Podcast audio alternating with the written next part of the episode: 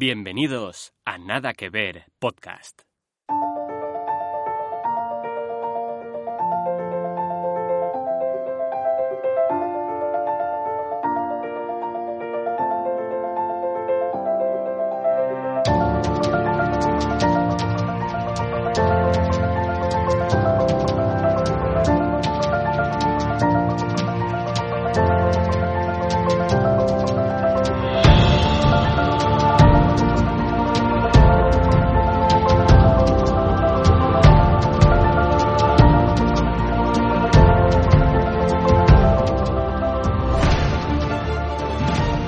Bienvenidos una vez más a un nuevo episodio de Nada que Ver Podcast.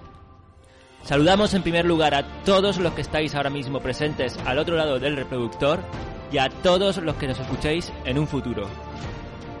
Como siempre, estoy acompañado por un chico de ojos azules, rubio y el culo de Alicante. Mi compañero de batallas, el extraño Barbarrubia. Vale, asumía que era yo, pero por si acaso estabas hablando de Rosa, no he querido interrumpir. Hola mundo, ¿cómo estáis? También tenemos, también estamos acompañados por el soldado de invierno, porque vive en Suecia y hace un frío que flipas. Paco. Buenas, eh, tengo el brazo un poco mal, pero sabéis por qué, ¿no? Tanto jugar al parchís. O al pádel, o al pádel. Eso, al pádel. Y por último tenemos a una nueva invitada que es la agente Rosa. Hola. ¿Qué tal, Rosa? Muy bien, estaba pensando que no diga viuda negra, por favor, que. que lo tengo en la cama durmiendo. Y yo, sin escudo y sin alas, Slevin Kelebra. Bueno, ¿cómo estáis? Bien, por lo general, bien. Estoy viendo, ¿Qué vas a tío- decir de brazo de Paco? Ah, pues bueno, es un spoiler de la serie, ¿no? Cuando nos enteramos que el soldado de invierno es diestro, yo dije, joder, qué mala suerte, tío. Para una cosa metálica y fría que puedo utilizar para jugar, eh, el tío se equivoca de brazo. Pero... A ver.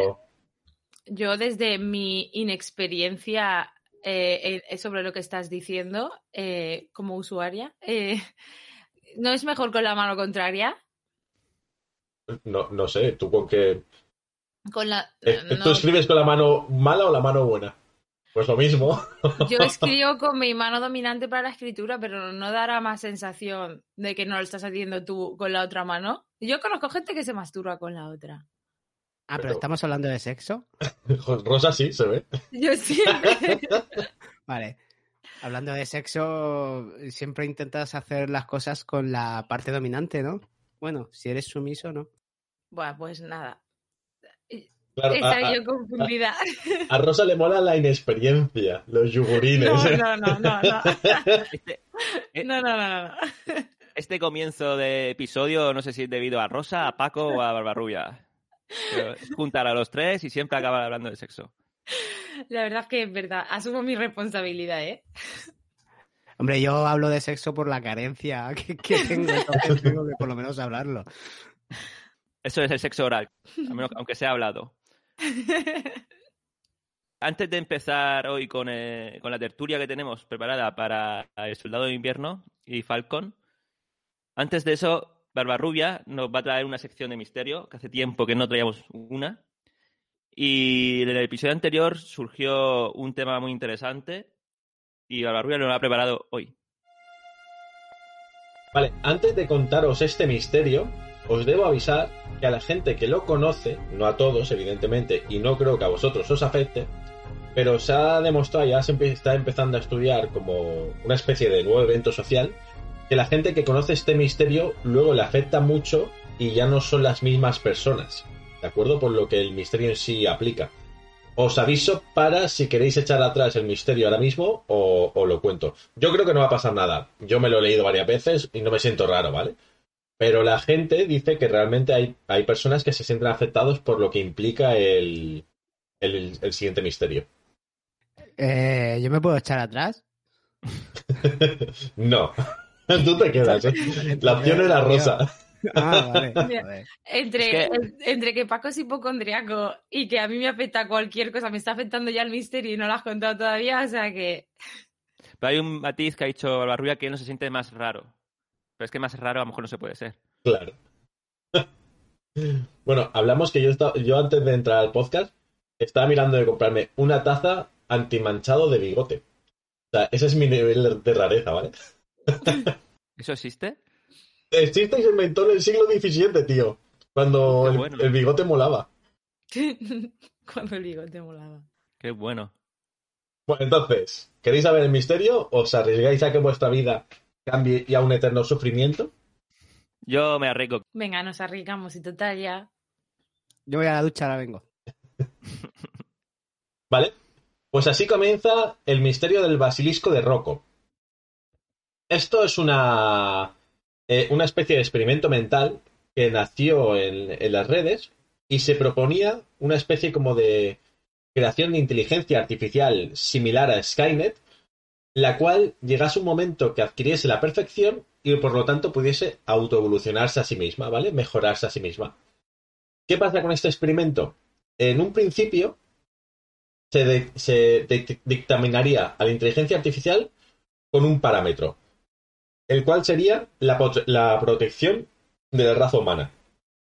Similar a Ultron de Marvel, en el sentido de, vale, pues para protegerlos, llegaría a la conclusión que tendría que reventar a todas aquellas personas que fuesen a hacer mal.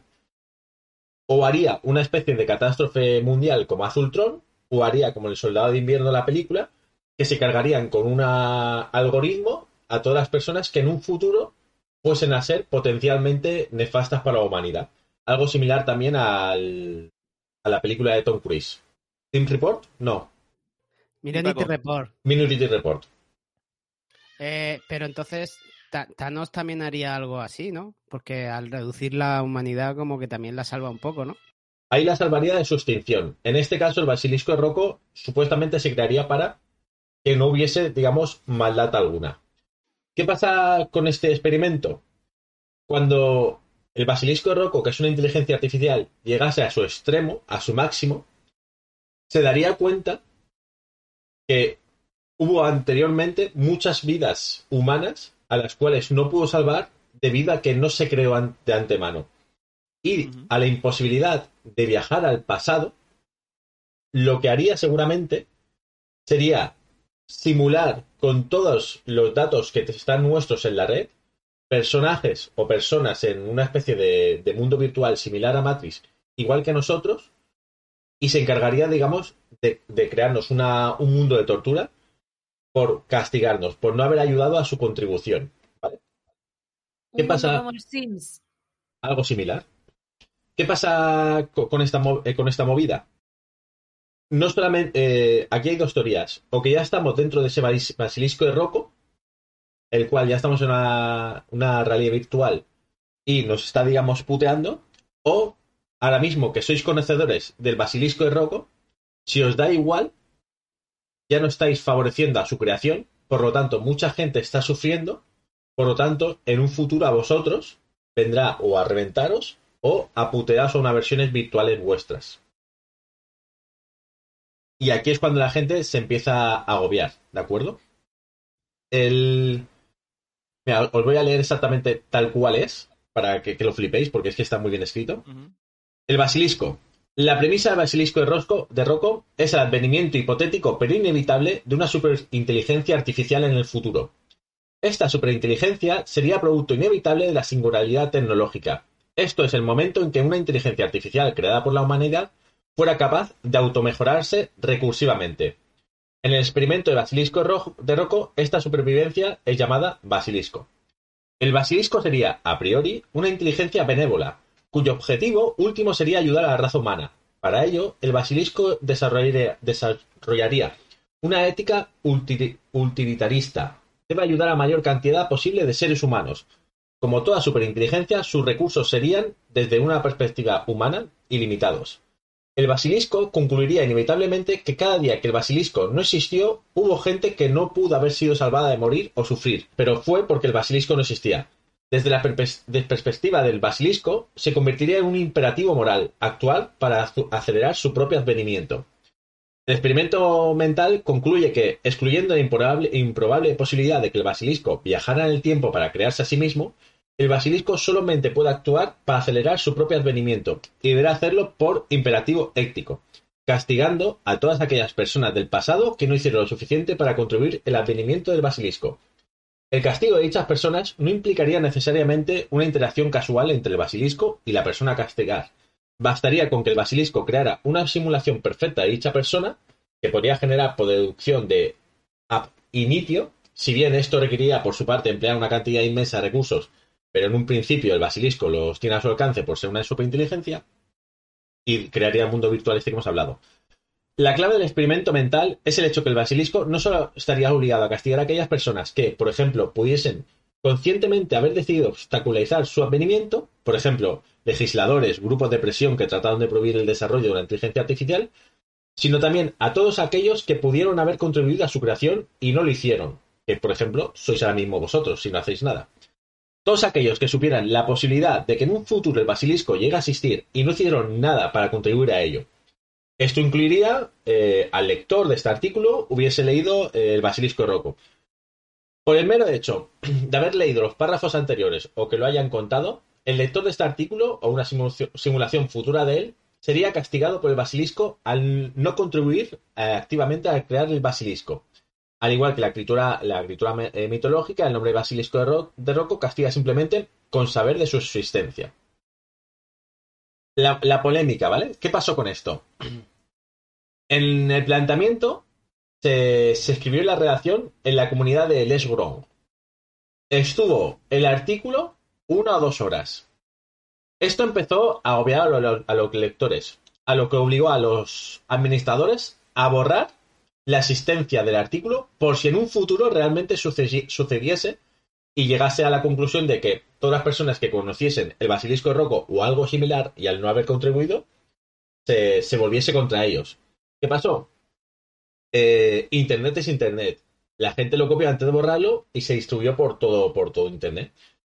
Y muchos lectores argumentan que tras saber la existencia del basilisco, eh, experimentan ansiedad y angustia.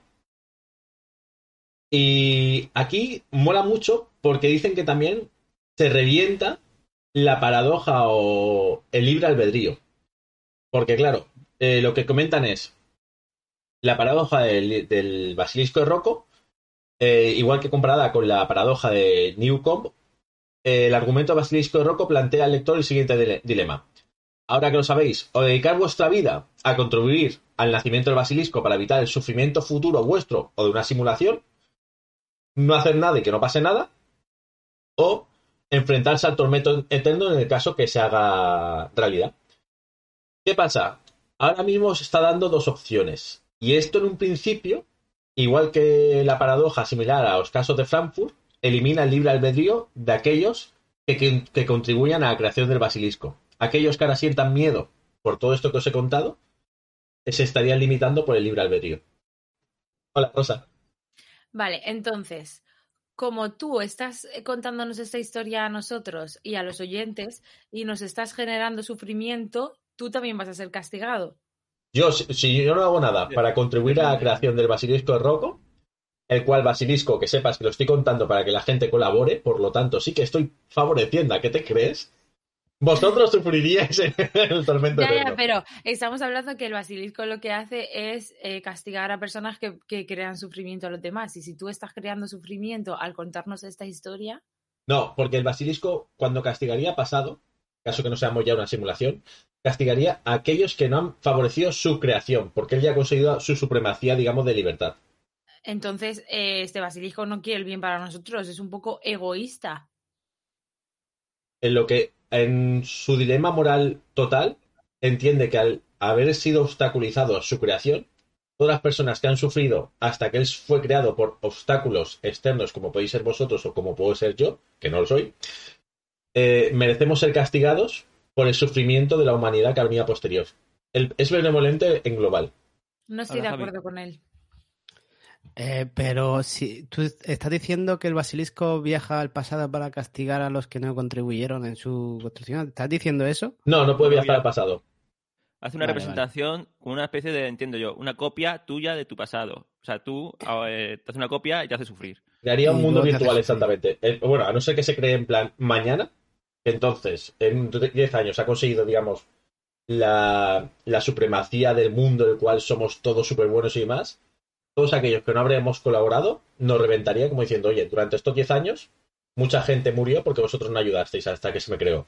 Pues os O reviento. sea, lo que hace es, digamos, mm, resucitarnos para eh, castigarnos. Sí, es un infierno tecnológico. Es un poco, te- un poco rencoroso, ¿no?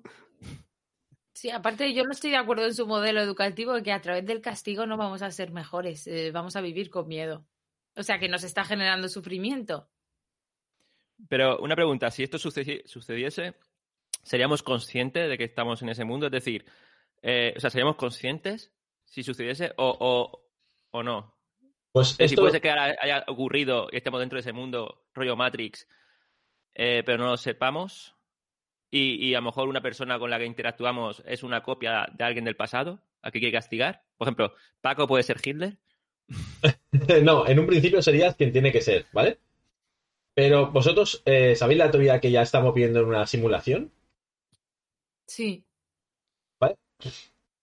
Esta es una hipótesis eh, que en un principio está casi, se puede incluso demostrar, ¿vale? Eh, pero bueno, en el mundo casi muchas veces se pueden demostrar.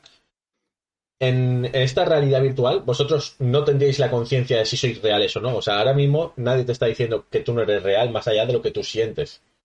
Entonces, en esa simulación, tú tampoco lo sabrías. Y el sufrimiento que sufriría, digamos, tu avatar, aunque tú ahora mismo, como persona, lo, hubiese, o lo hubieses olvidado, la, la gente le, le genera angustia verse a sí mismo en un futuro, en una realidad virtual, sufriendo, digamos. Hostia, me he rayado. Sí. Pero entonces, si, eh, por Eso- ejemplo, ahora mismo, si, o sea, el criterio de castigar de, de esta inteligencia artificial, o sea, su criterio en castigar es si hemos sido malos o, o si no hemos hecho, o sea, no hemos contribuido a que él exista. ¿Y ¿Cuál es el criterio para considerarte que tienes un, mereces un castigo o no? El criterio, digamos, es el bien global. Cuando se crea la inteligencia artificial de Rocco, lo que hace es eh, reventar, digamos, a todas las personas malas hasta que el mundo esté totalmente en paz. Hasta que ya no haya sufrimiento, ya no haya hambre, ya no haya pobreza. Cuando ya llega a este punto, cuando ya llegue, digamos, a supremacía de he conseguido lo max para lo que se me había eh, programado, como se sigue, digamos, automejorando, llega a la conclusión que a la falta de subsistencia en periodos posteriores a la Tierra. ¿vale? Imagínate eh, que ahora no existe, que no lo sabemos. Hace 10 años hemos sufrido mucho, mucho la del planeta Tierra. Se da cuenta de que tiene que evitar eso, digamos, en el pasado. Primero intentaría viajar al pasado y con la imposibilidad de viajar al pasado, lo que su manera de crear, digamos, hostia, ¿cómo puedo hacer eso? Sería crear una simulación de todo lo conocido para reventar a todo lo conocido y en una simulación ficticia hacer que ese mundo ideal suce- sucediese mientras está velando por el mundo real. Entonces tenía un mundo virtual el cual nos está reventando a nosotros, castigándonos para intentar llegar al máximo de lo que podría haber llegado si se hubiese creado antes con los datos que tenemos mm, de todos en Internet.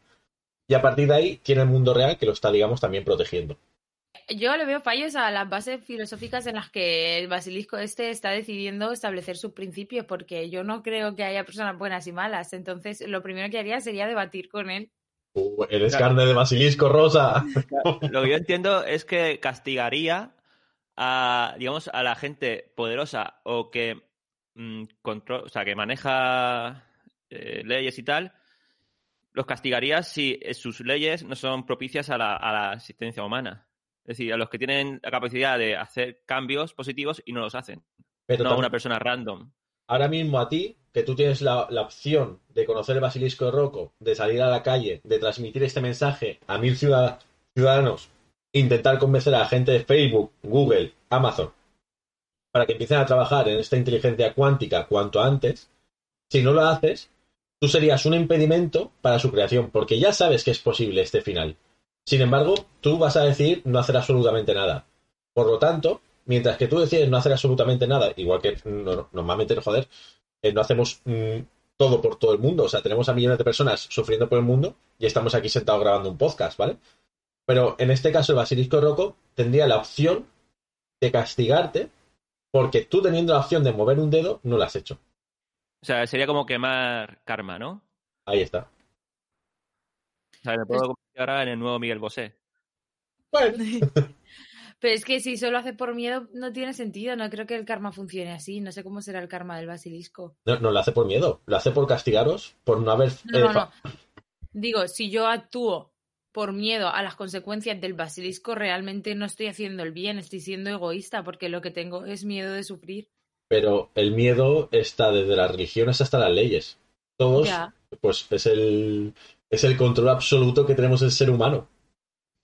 El no basilisco... tengo miedo al basilisco. Tú porque, eh, a ver, porque somos gente civilizada y demás, y no vamos a robar, no vamos a matar y demás. Pero todo esto también es por tener miedo a no entrar a la cárcel, por tener miedo a no pagar unas consecuencias. El tema del infierno es por tener miedo, no tampoco quieres ir al infierno. O sea, ahora mismo toda sociedad, eh, las leyes tienen un castigo porque está basado en el miedo. Si no, eh, simplemente saldría en plan de, vaya, se te ha ido un poco la mano, has matado, pero bueno, no pasa nada. Que sepas que no tienes que hacer la próxima vez. A ver, yo primero pienso que el basilisco de Rocco suena a una peli porno. Y, y luego. No he sido yo. Pero es verdad. Sí, sí. Y luego que pienso un poco lo que está diciendo Rosa. Es, se supone que busca nuestro bien mayor, pero utiliza el miedo. No creo que sea eh, el arma correcta ni el arma definitiva. Y luego un poco en el tema de lo que estás hablando de, de que se hace un videojuego para que virtualmente vayan las cosas bien, lo veo una pérdida de tiempo, cuando tendría que dedicar todos sus recursos en que en la realidad vaya bien. Ya- Vale. ya, lo ha conseguido. O sea, hablamos que en la realidad. Se supone que ya la ha conseguido, ¿no? Claro. Entonces, cuando llega al máximo de su existencia, Pero es que no tiene mucho sentido eso. No, a mí que me castiguen los Sims. Claro, Que me quite la, la escalera de la piscina o lo que quiera. luego, eh, luego el tema de, de Matrix y todo esto que, que se habla de, de, de- lo que has dicho, que a lo mejor podemos vivir en una realidad virtual, ¿ya? Eh, sería de tal, tal como dices, de Matrix, o sea, que nuestros propios cuerpos están ahí, digamos, en, en un en una especie de sarcófago y nuestras mentes están conectadas para hacer un- una realidad conjunta virtual. ¿Piensas eso? O sea, porque es que yo lo veo mm, mal. Creo que es más fácil que crear un mundo virtual en cada cerebro de cada persona.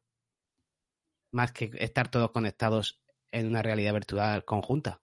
bueno, aquí hay una teoría que, por ejemplo, no es que sea una realidad virtual, sino que estamos metidos, imagínate, en un supercerebro.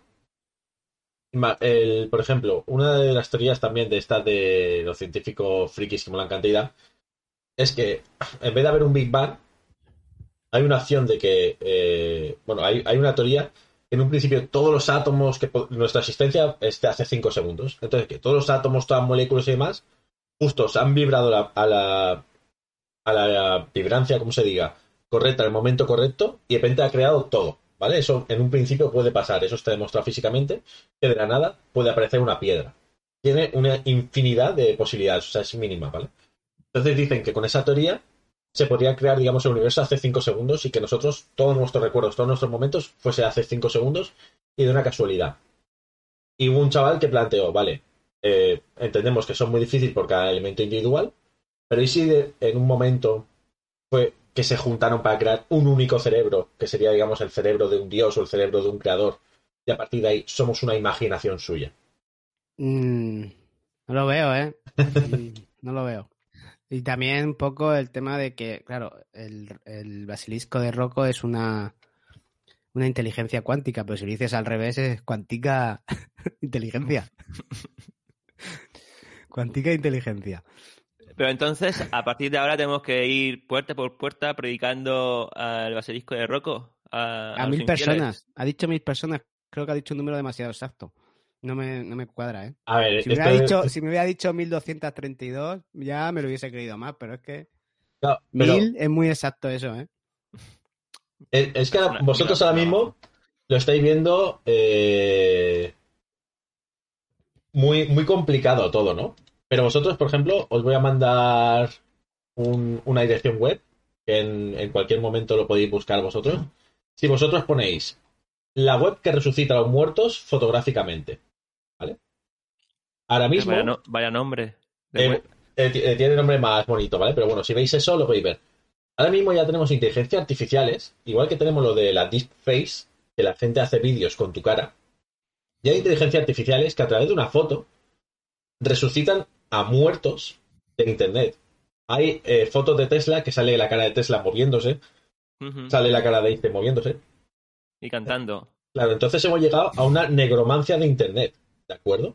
Estamos llegando ya a un mundo de, de generación artificial e incluso, creo que era Bill Gates o otro de estos millonarios, quería hacer un chatbot, que igual que en, en la serie esta de, de minicapítulos, que con toda la información que había en Internet, tú pudieses hablar con un yo pasado tuyo muerto o con un pasado an- antepasado tuyo muerto. Que a, O sea, a mí, a mí que tenga... No sé, explícale lo del programa. Eh, primero que tenemos un programa en Podhanger sobre inteligencia artificial donde hablamos de todo esto eh, y de mucho más. Y segundo, que eh, es verdad que tenemos esta tecnología, pero lo estamos usando para memes. O sea que tampoco es. O sea, y que la gente tiene que ser consciente. Es que vi un anuncio donde salía. A ver, esta cantante súper, súper, súper, súper famosa de música de folclore española que murió. Que ahora Lola no Flores. Sí, vale, Lola Flores, eh, me podéis matar ya. Eh, una de- que usaban esa imagen de Lola Flores para un anuncio de cerveza. Y evidentemente no era ella hablando, era supongo que ese tipo de tecnología o ese tipo de tecnología mucho más simplificada, ¿no? No quiero que se vayan a gastar una pasta para un anuncio de cerveza. Al final tenemos que entender que por mucho que lo intenten imitar, nunca van a ser esas personas. Yo me lo comí enterético. Yo cuando lo vi pensaba que era de verdad y digo, esto lo grabaría en su día. Pero, eh, es y se han esperado X años a... Al momento exacto para emitirlo. No, pe- pensaba que quedaba bien. Digo, joder, esto pues una vez que la grabaron y quedaba bien para el anuncio. y luego... Pero esta tecnología, esta tecnología, cuando nos llega a nosotros al mercado, es porque a lo mejor ya lleva como 30 años haciéndose. no, no, ¿vale? Es eh, decir, eso, eso sí, es la... sí, esa es porque la- tú- recuerda que para Gladiator, por ejemplo, que es una película del año, del año 2000, creo que fue, ya se usó esa tecnología. Un actor murió y terminó, terminaron su... Bueno, incluso para El Cuervo, ¿vale? De 1994. Pero creo que para Gladiator eh, un actor murió y terminaron sus líneas y su actuación su, eh, con, con- por ordenador. O sea, entonces, esta tecnología ya se estaba haciendo. Y luego ya está que llegue a, a nosotros, al mercado, para hacer memes y cosas. Pero cuando esto nos llega a nosotros es porque está más que probado y más que... Claro, pero muy vosotros solamente lo estáis llevando al mundo de los memes, porque es lo que tenemos ahora. Pero esto cuando evolucione un poco más, imaginaros que todas vuestras conversaciones telefónicas están siendo grabadas. Nuestros podcasts, eh, nuestras expresiones, eh, todo lo que escribimos en Internet. Con todo esto, bueno, igual que, eh, bueno, en el dilema de las redes lo dicen, hacen un muñeco vudú virtual de lo que sois vosotros y de vuestros intereses. O sea, vuestros intereses ya lo saben. Por eso Amazon os recomienda lo que tiene que recomendar, YouTube os recomienda lo que tiene que recomendar, etc.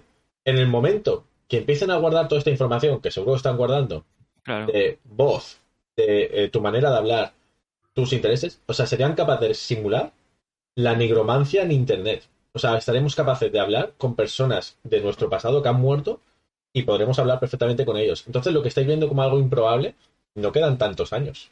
A ver, Si, no- si- si hubieras escuchado nuestro programa, Yo no digo que no puedan hacerlo. Digo que por mucha tecnología que tengas, creo que no puedes predecir ni con estadística el impacto que va a tener en mí un, un evento como para saber cómo voy a evolucionar o qué voy a aprender o con qué me voy a quedar, porque en eso se basa de que seamos humanos y, y tengamos... El libre albedrío. Pero yo creo, yo estoy con Barbarrulla, que yo creo que básicamente sí podrían. De hecho, que básicamente pueden. De hecho, por eso, por ejemplo, eh, se juegan partidas de ajedrez contra, contra inteligencias artificiales. Pero estamos hablando que a, la inteligencia artificial ahí está utilizando eh, funciones cerebrales como puede ser la memoria o la lógica, pero no está valorando eh, cómo le afecta emocionalmente la partida de ajedrez. Eh, la inteligencia artificial no tiene tensión, no tiene ansiedad. No, no, no sé hasta qué punto van a poder imitar o medir esos parámetros en una IA. Yo no, creo que sí no que se tiene, podría. no tiene química, no tiene hormonas, o sea, somos muchísimo más que solo conexiones. Sí, pero al final tú reaccionas eh, en función a unos a, a- o sea, hay una repetición de cómo tú reaccionas a, ciertas a ciertos estímulos. Pues esa interacción se puede meter en una, una IA. Ya, pero la IA no sabe cómo yo reacciono al olor de unos macarrones, porque eso no lo veis vosotros en cámara o en el móvil, ¿sabes? Y por ejemplo, el olfato es uno de los sentidos que está más conectados con la memoria. La IA no sabe a qué huele casa de mi abuela. Y yo reacciono a es cuando me encuentro ese olor en otro sitio, ¿sabes? A lo que me refiero. Que eh, pueden recabar mucha información, pero nunca va a ser toda. Y sin toda no puedes hacer un yo. Puedes hacer algo que pare- se parezca mucho a mí y que gente que no me conoce muchísimo pueda confundirlo, pero nunca va a ser como yo. Pero fíjate, Pero pueden, perdona, Slevin. No, digo que pueden generar que tú consideres que estás oliendo a casa de tus abuelos.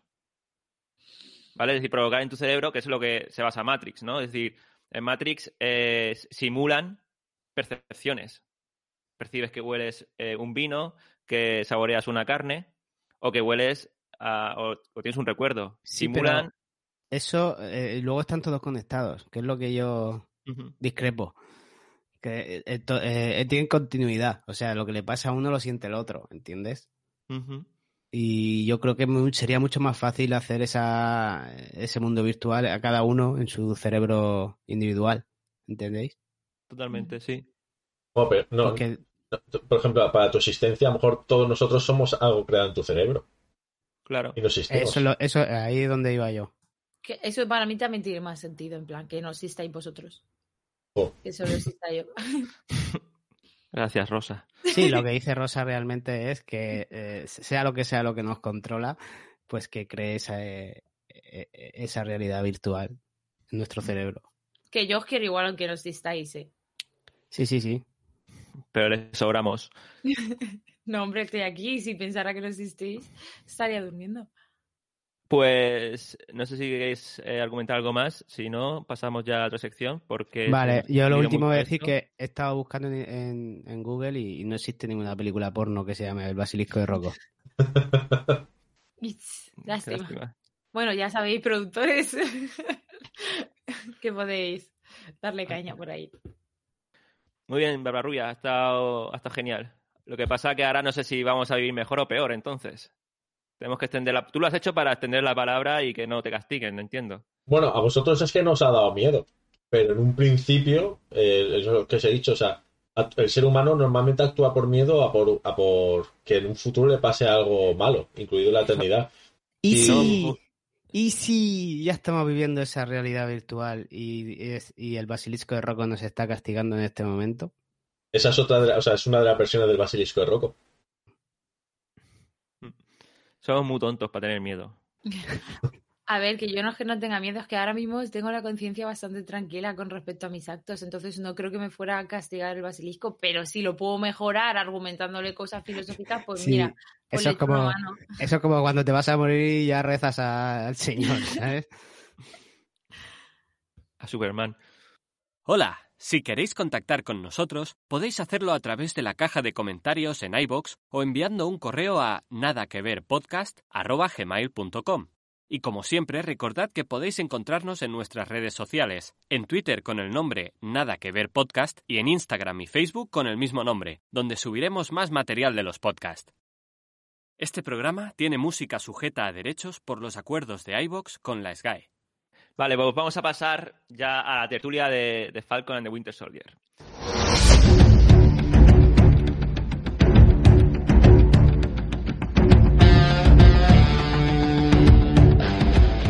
Para empezar y calentar motores, quiero que respondáis a, a un par de preguntas, ¿vale? Por turno.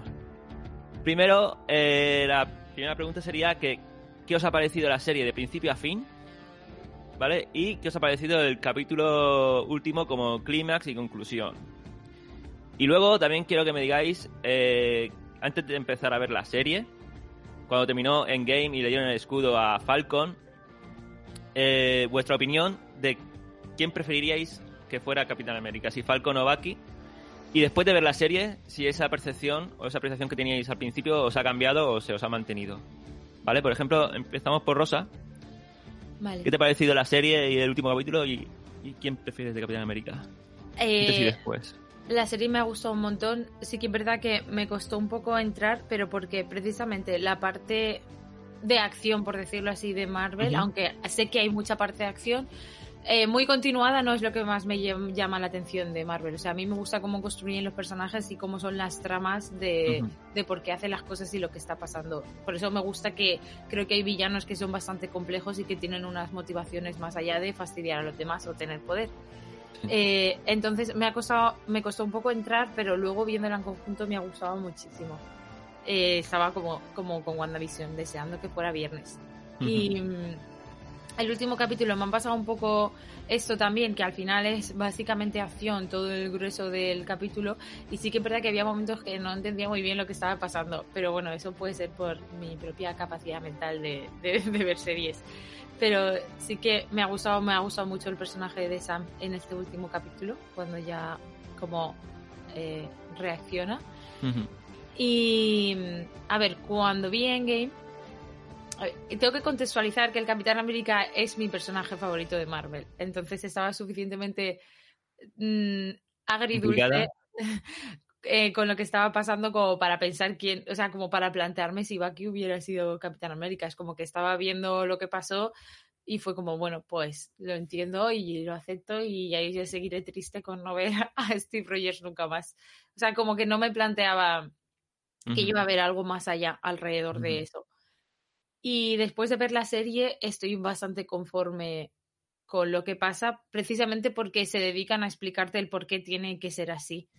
Entonces Sí. creo que queda bastante claro el, el por qué tiene que ser así, en el tipo de persona que tiene que ser el Capitán América, en la responsabilidad que supone ser el Capitán América y como que la prioridad que hay al elegir al Capitán América, que no Sí, es es- fuerza ni habilidades ni, Sí. ni vibranium ni nada. Sí, el Entonces- símbolo, ¿no? Mm, Entonces estoy bastante contenta con, con- Y mola un montón que tenga alas, o sea... Guay. Sí, sí.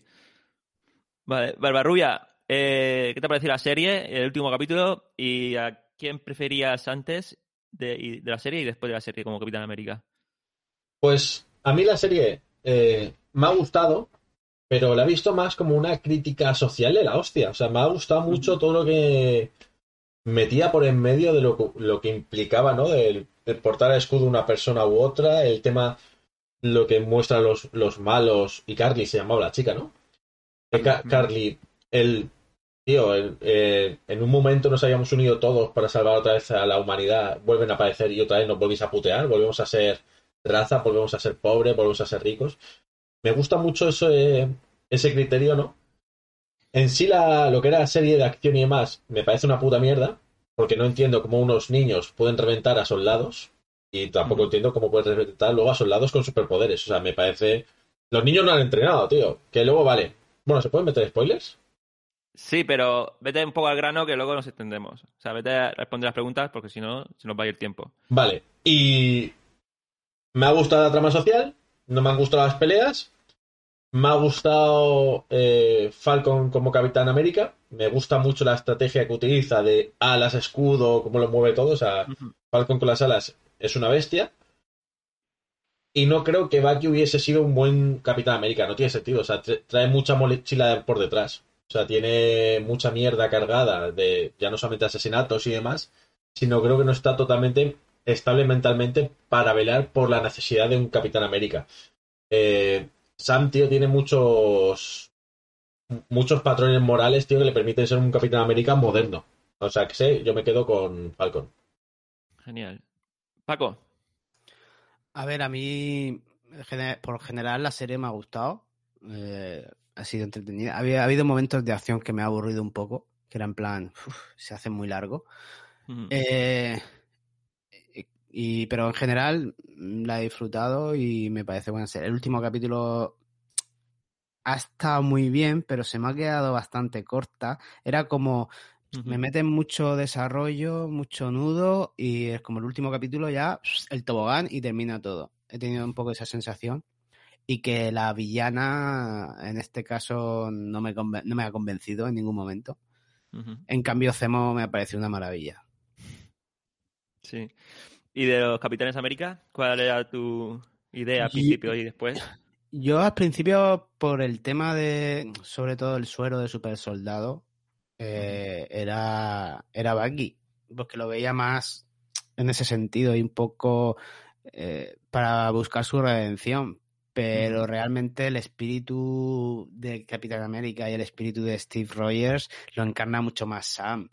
Eh, es más el, el estilo de, de, soldado y de, y de guerrero. Entonces, mm, me ha parecido bien. Y como al final con este nuevas alas parece que tiene superpoderes, pues oye, mm.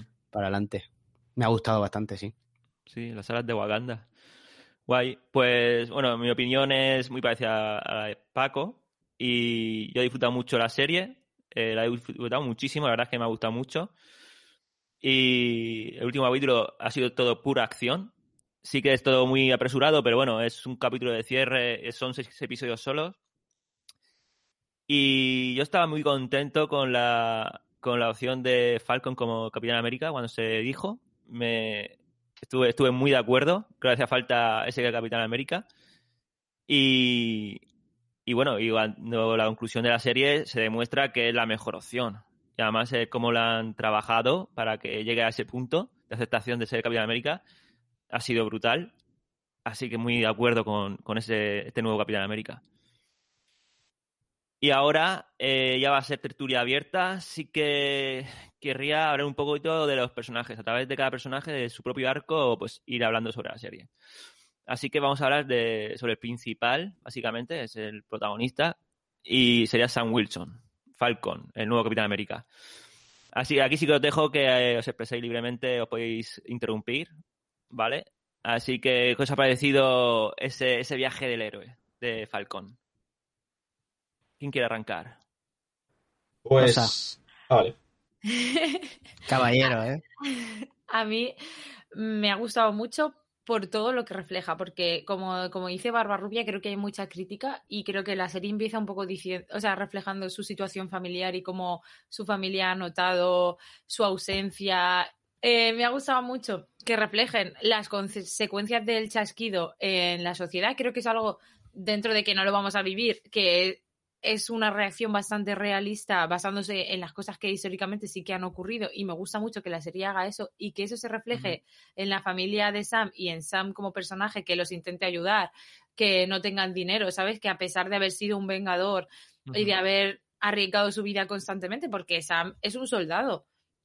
No tiene superpoderes, es de los pocos que no tiene superpoderes y que haya arriesgado su vida y luego cuando quiere tener una vida medianamente normal no puede porque no tiene ningún recurso para hacerlo ni, ni manera de adquirir ese recurso, me gusta mucho que eso lo reflejen.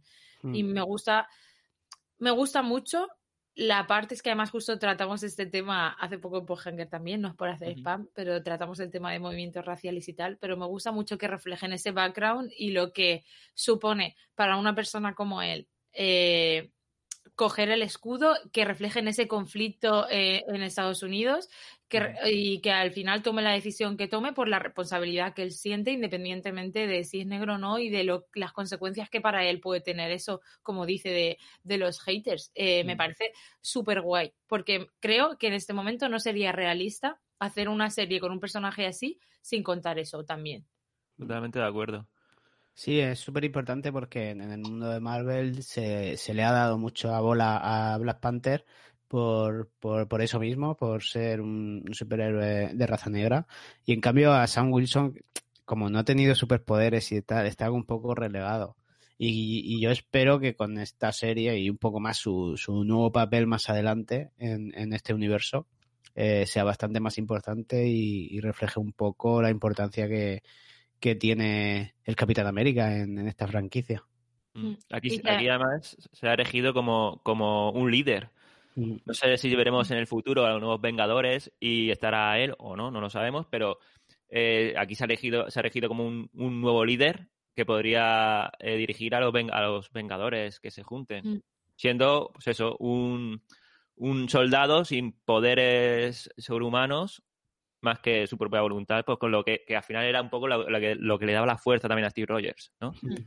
Y luego es eso, que un poco el día a día de, de Sam, de, de tener que pedir una hipoteca, de que no se la den, incluso siendo un vengador. O sea, que ha, sal- ha sido uno de los que nos ha, nos ha salvado del culo, digamos. Y, y no sé, me ha gustado, me ha gustado cómo han reflejado esos problemas que tiene como persona normal, aparte de, de, de personaje superheroico. Sí.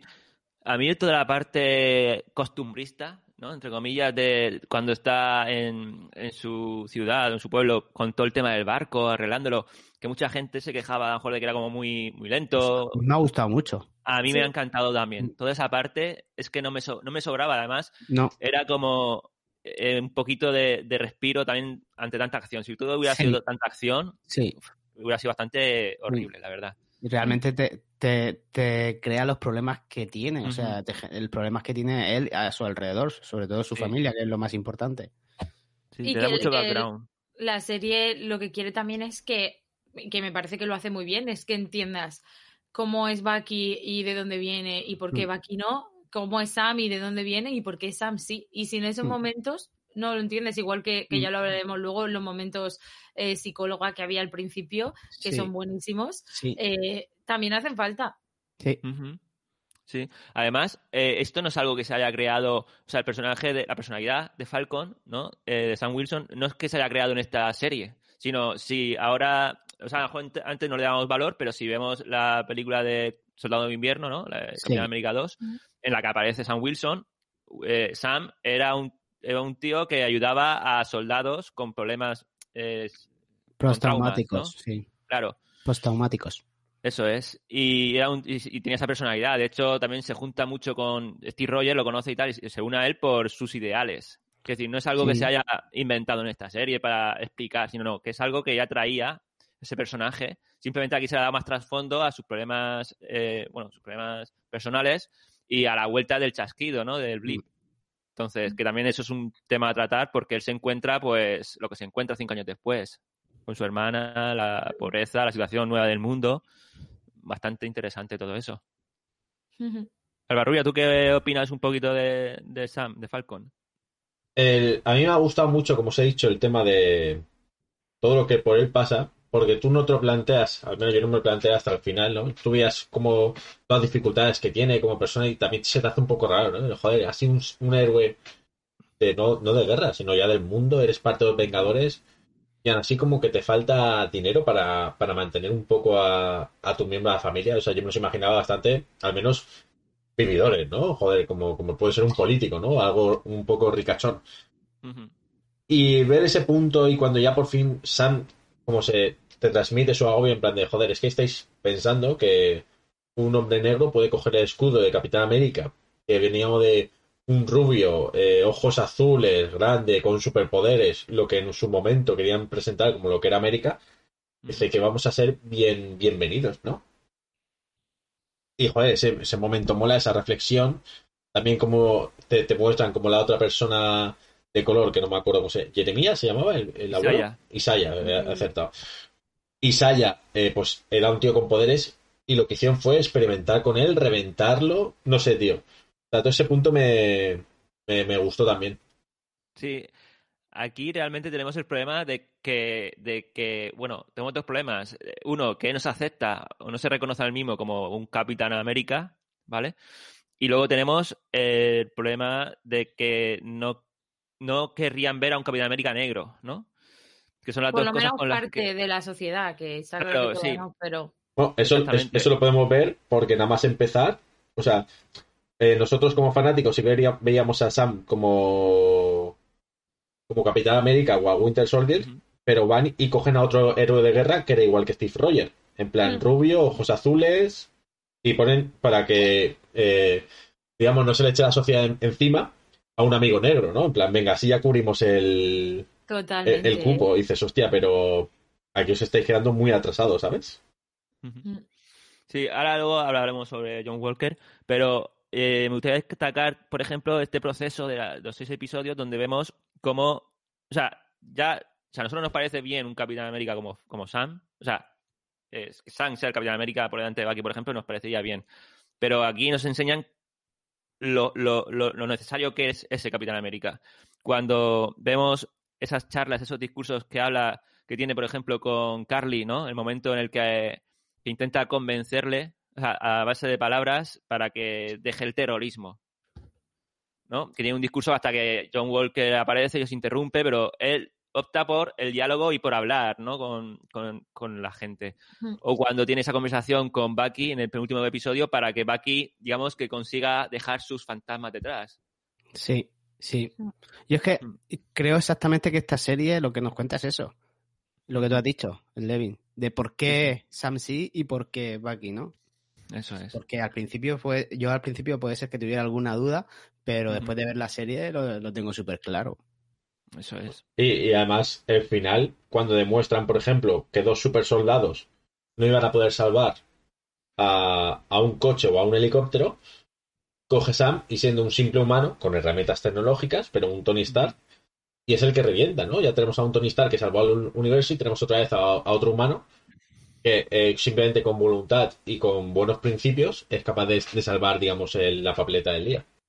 Sí, pues además, es que además es totalmente eso, porque aunque tanto Bucky como John Walker eh, luchan en el último episodio para salvar a la gente, solucionar los problemas, siempre les falta ese último punto para terminar, ¿no? La acción de salvar a la gente. Y en todas las acciones aparece Sam. O sea, es decir, Mm. realmente lo trabajan para que Sam sea constantemente el que salve o el que arregle la situación.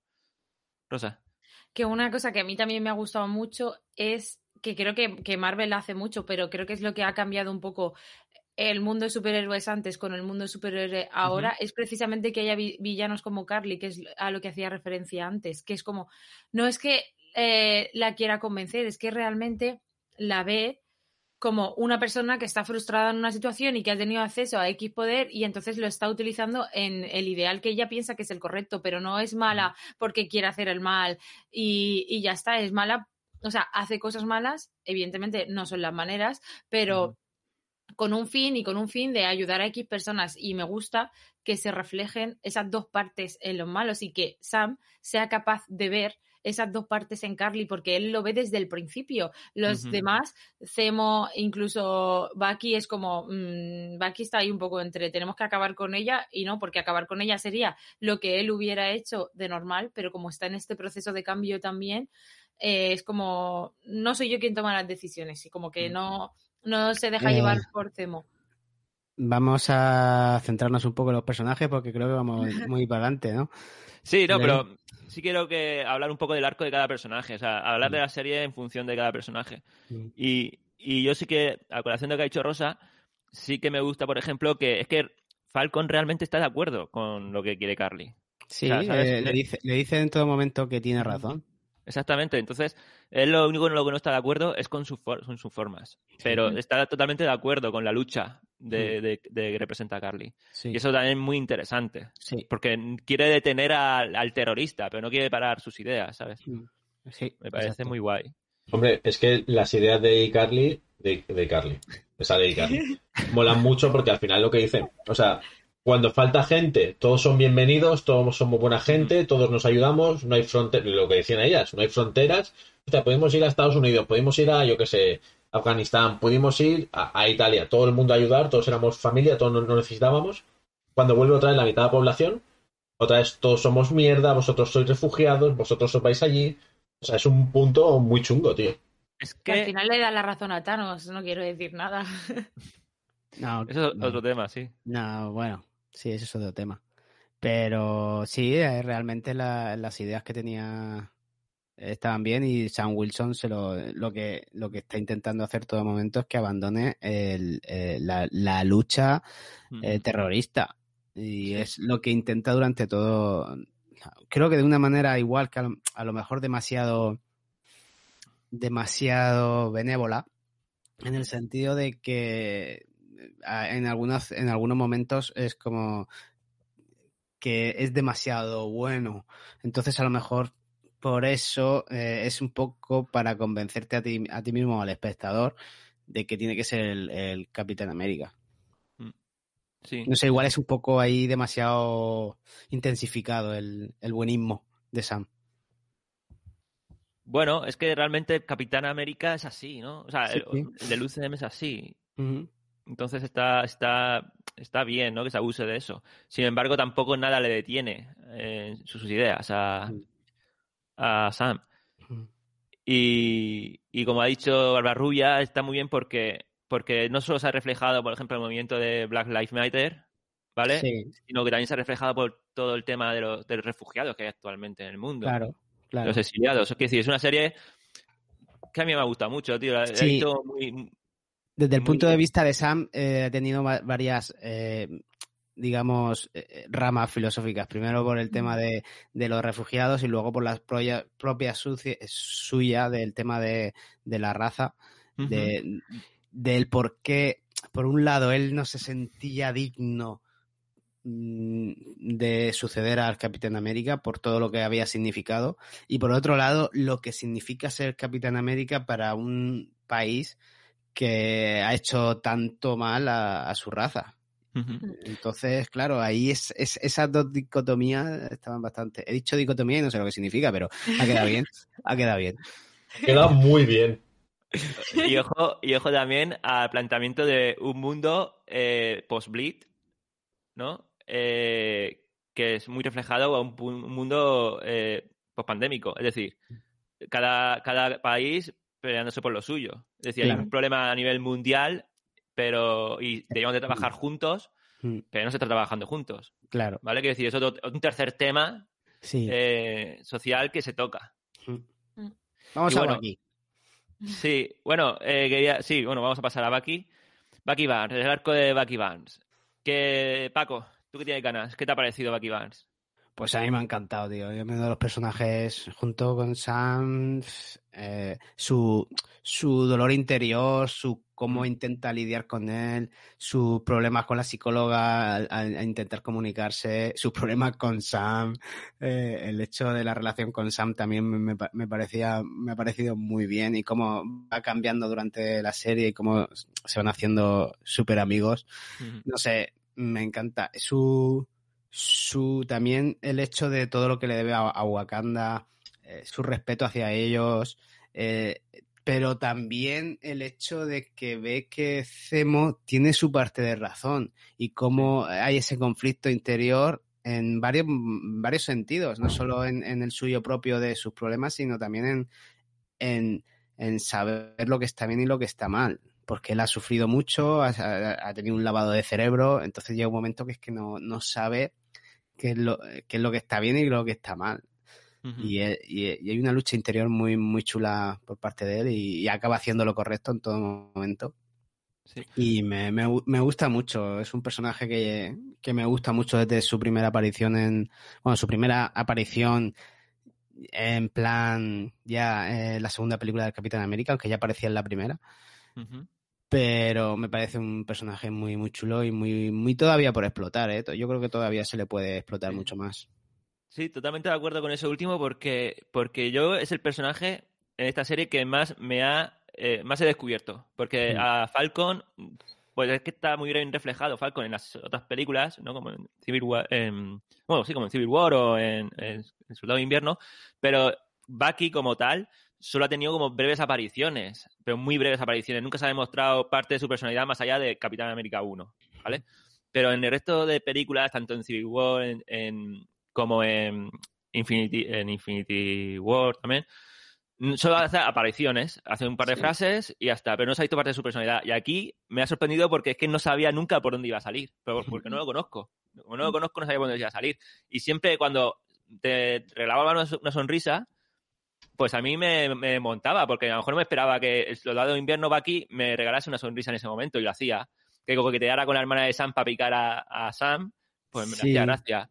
Cuando, un momentazo que me encantó, que es cuando le están pegando la Dola Milaje una paliza a John Walker, y dice Falcón, hay que detenerlas. Y dice, dice Bucky, sí, sí, ahora vamos, ahora vamos. Porque está disfrutando viendo cómo le pegan una paliza a, sí a John Walker. Sí. ¿sabes? Es que nunca sé por dónde me va a salir eh, Sí. Bucky, porque no lo conocía. a mí lo que me hacía mucha gracia y me parece súper acertado es el trato con las mujeres que tiene porque es Mm. muy a la antigua Mm. entonces claro él es, él es un personaje que viene de esa época Claro. y se ha reflejado muy bien. Entonces me hacía mucha gracia que sí, es un tipo duro, tú lo que tú quieras, pero luego eh, a la hora de sociabilizar su, pers- su personaje como él, como él. eh, Ujú. como, como él es, que es una persona pues de eso, de, los de los años 40. Sí, tiene 113 años. Claro. Yo me alegro de no ser la única que se ha enamorado de Sebastian Stan en esta serie. Para el parecer, Slevin también se ha enamorado de él por la manera que habla de su sonrisa. No, es, es que es verdad, es verdad, o sea, es parte del personaje que, que en cualquier momento, yo es que te, te lo juro, no sé nunca por dónde iba a salir. A lo mejor te regalaban una sonrisa que, que, que dejaba que le pegaran una paliza a John Walker, porque además le- eh, está muy bien reflejado la, la- la tirria, un poco también, no, o sea, no es irracional, pero esa tirria que de repente, sin conocerlo apenas, Falcon y Bucky le cogen a John Walker, ¿no? Porque es el que, al que le han dado el, el escudo, ¿no?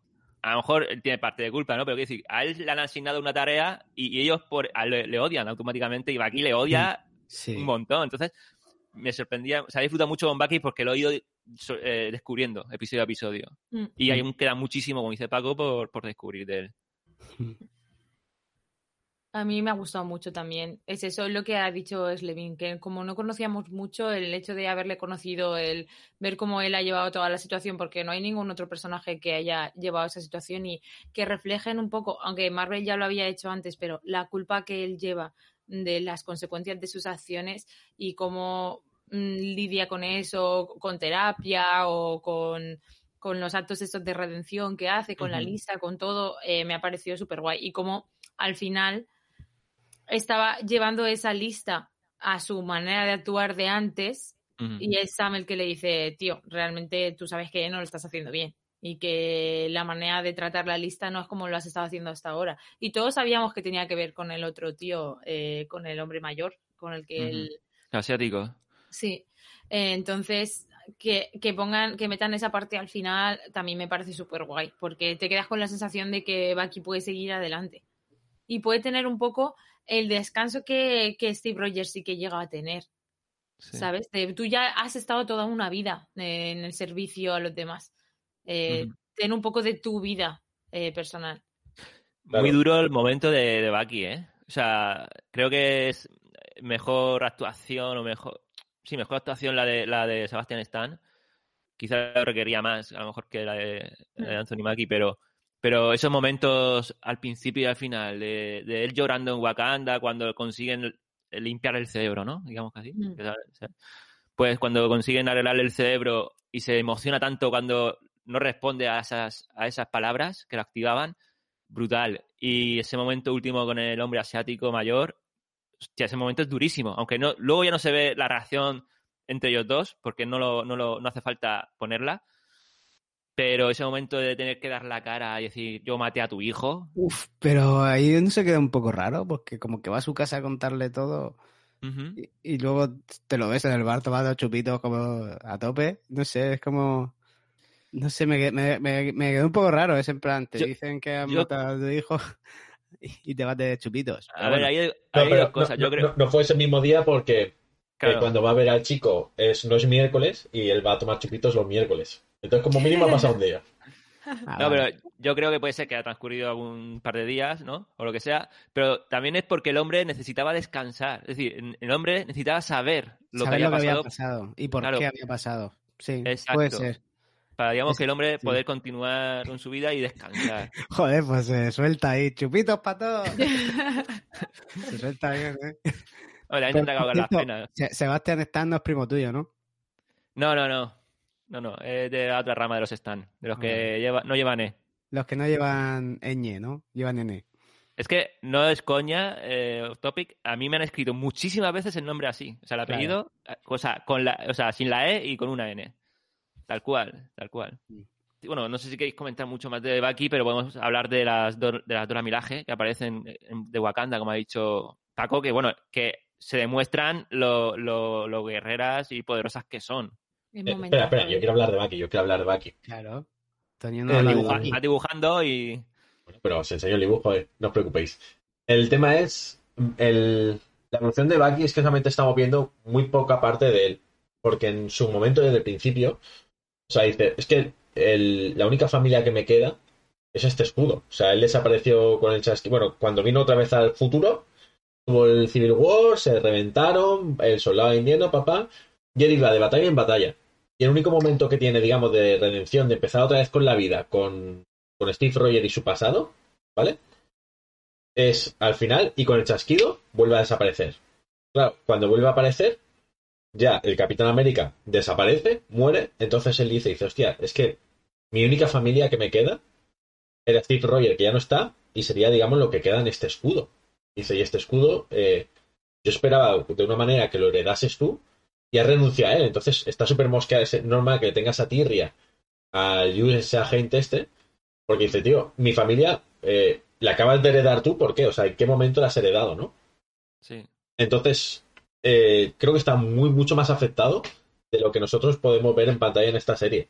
Y esos pequeños puntos que tiene de ilusión o, de divertirse es como, pensemos que es una persona que lo ha perdido todo y son pequeños puntos cuando encuentra con Sam en plan, joder, ¿puedes tú ser mi nueva familia? ¿Puedes ser tú, digamos, mi nuevo Capitán América, mi nuevo modelo a seguir? Y es cuando empieza a soltarse un poco. Sí, de hecho, de hecho hay un muy buen momento al principio de la serie, en el primer episodio, cuando la psicóloga le dice, eh, no tienes a nadie en tu, tu, agenda de móvil y tienes aquí tres llamadas perdidas de, de, Sam, ¿no? Le dice algo así. Es como que él no tiene a nadie ni quiere relacionarse con nadie.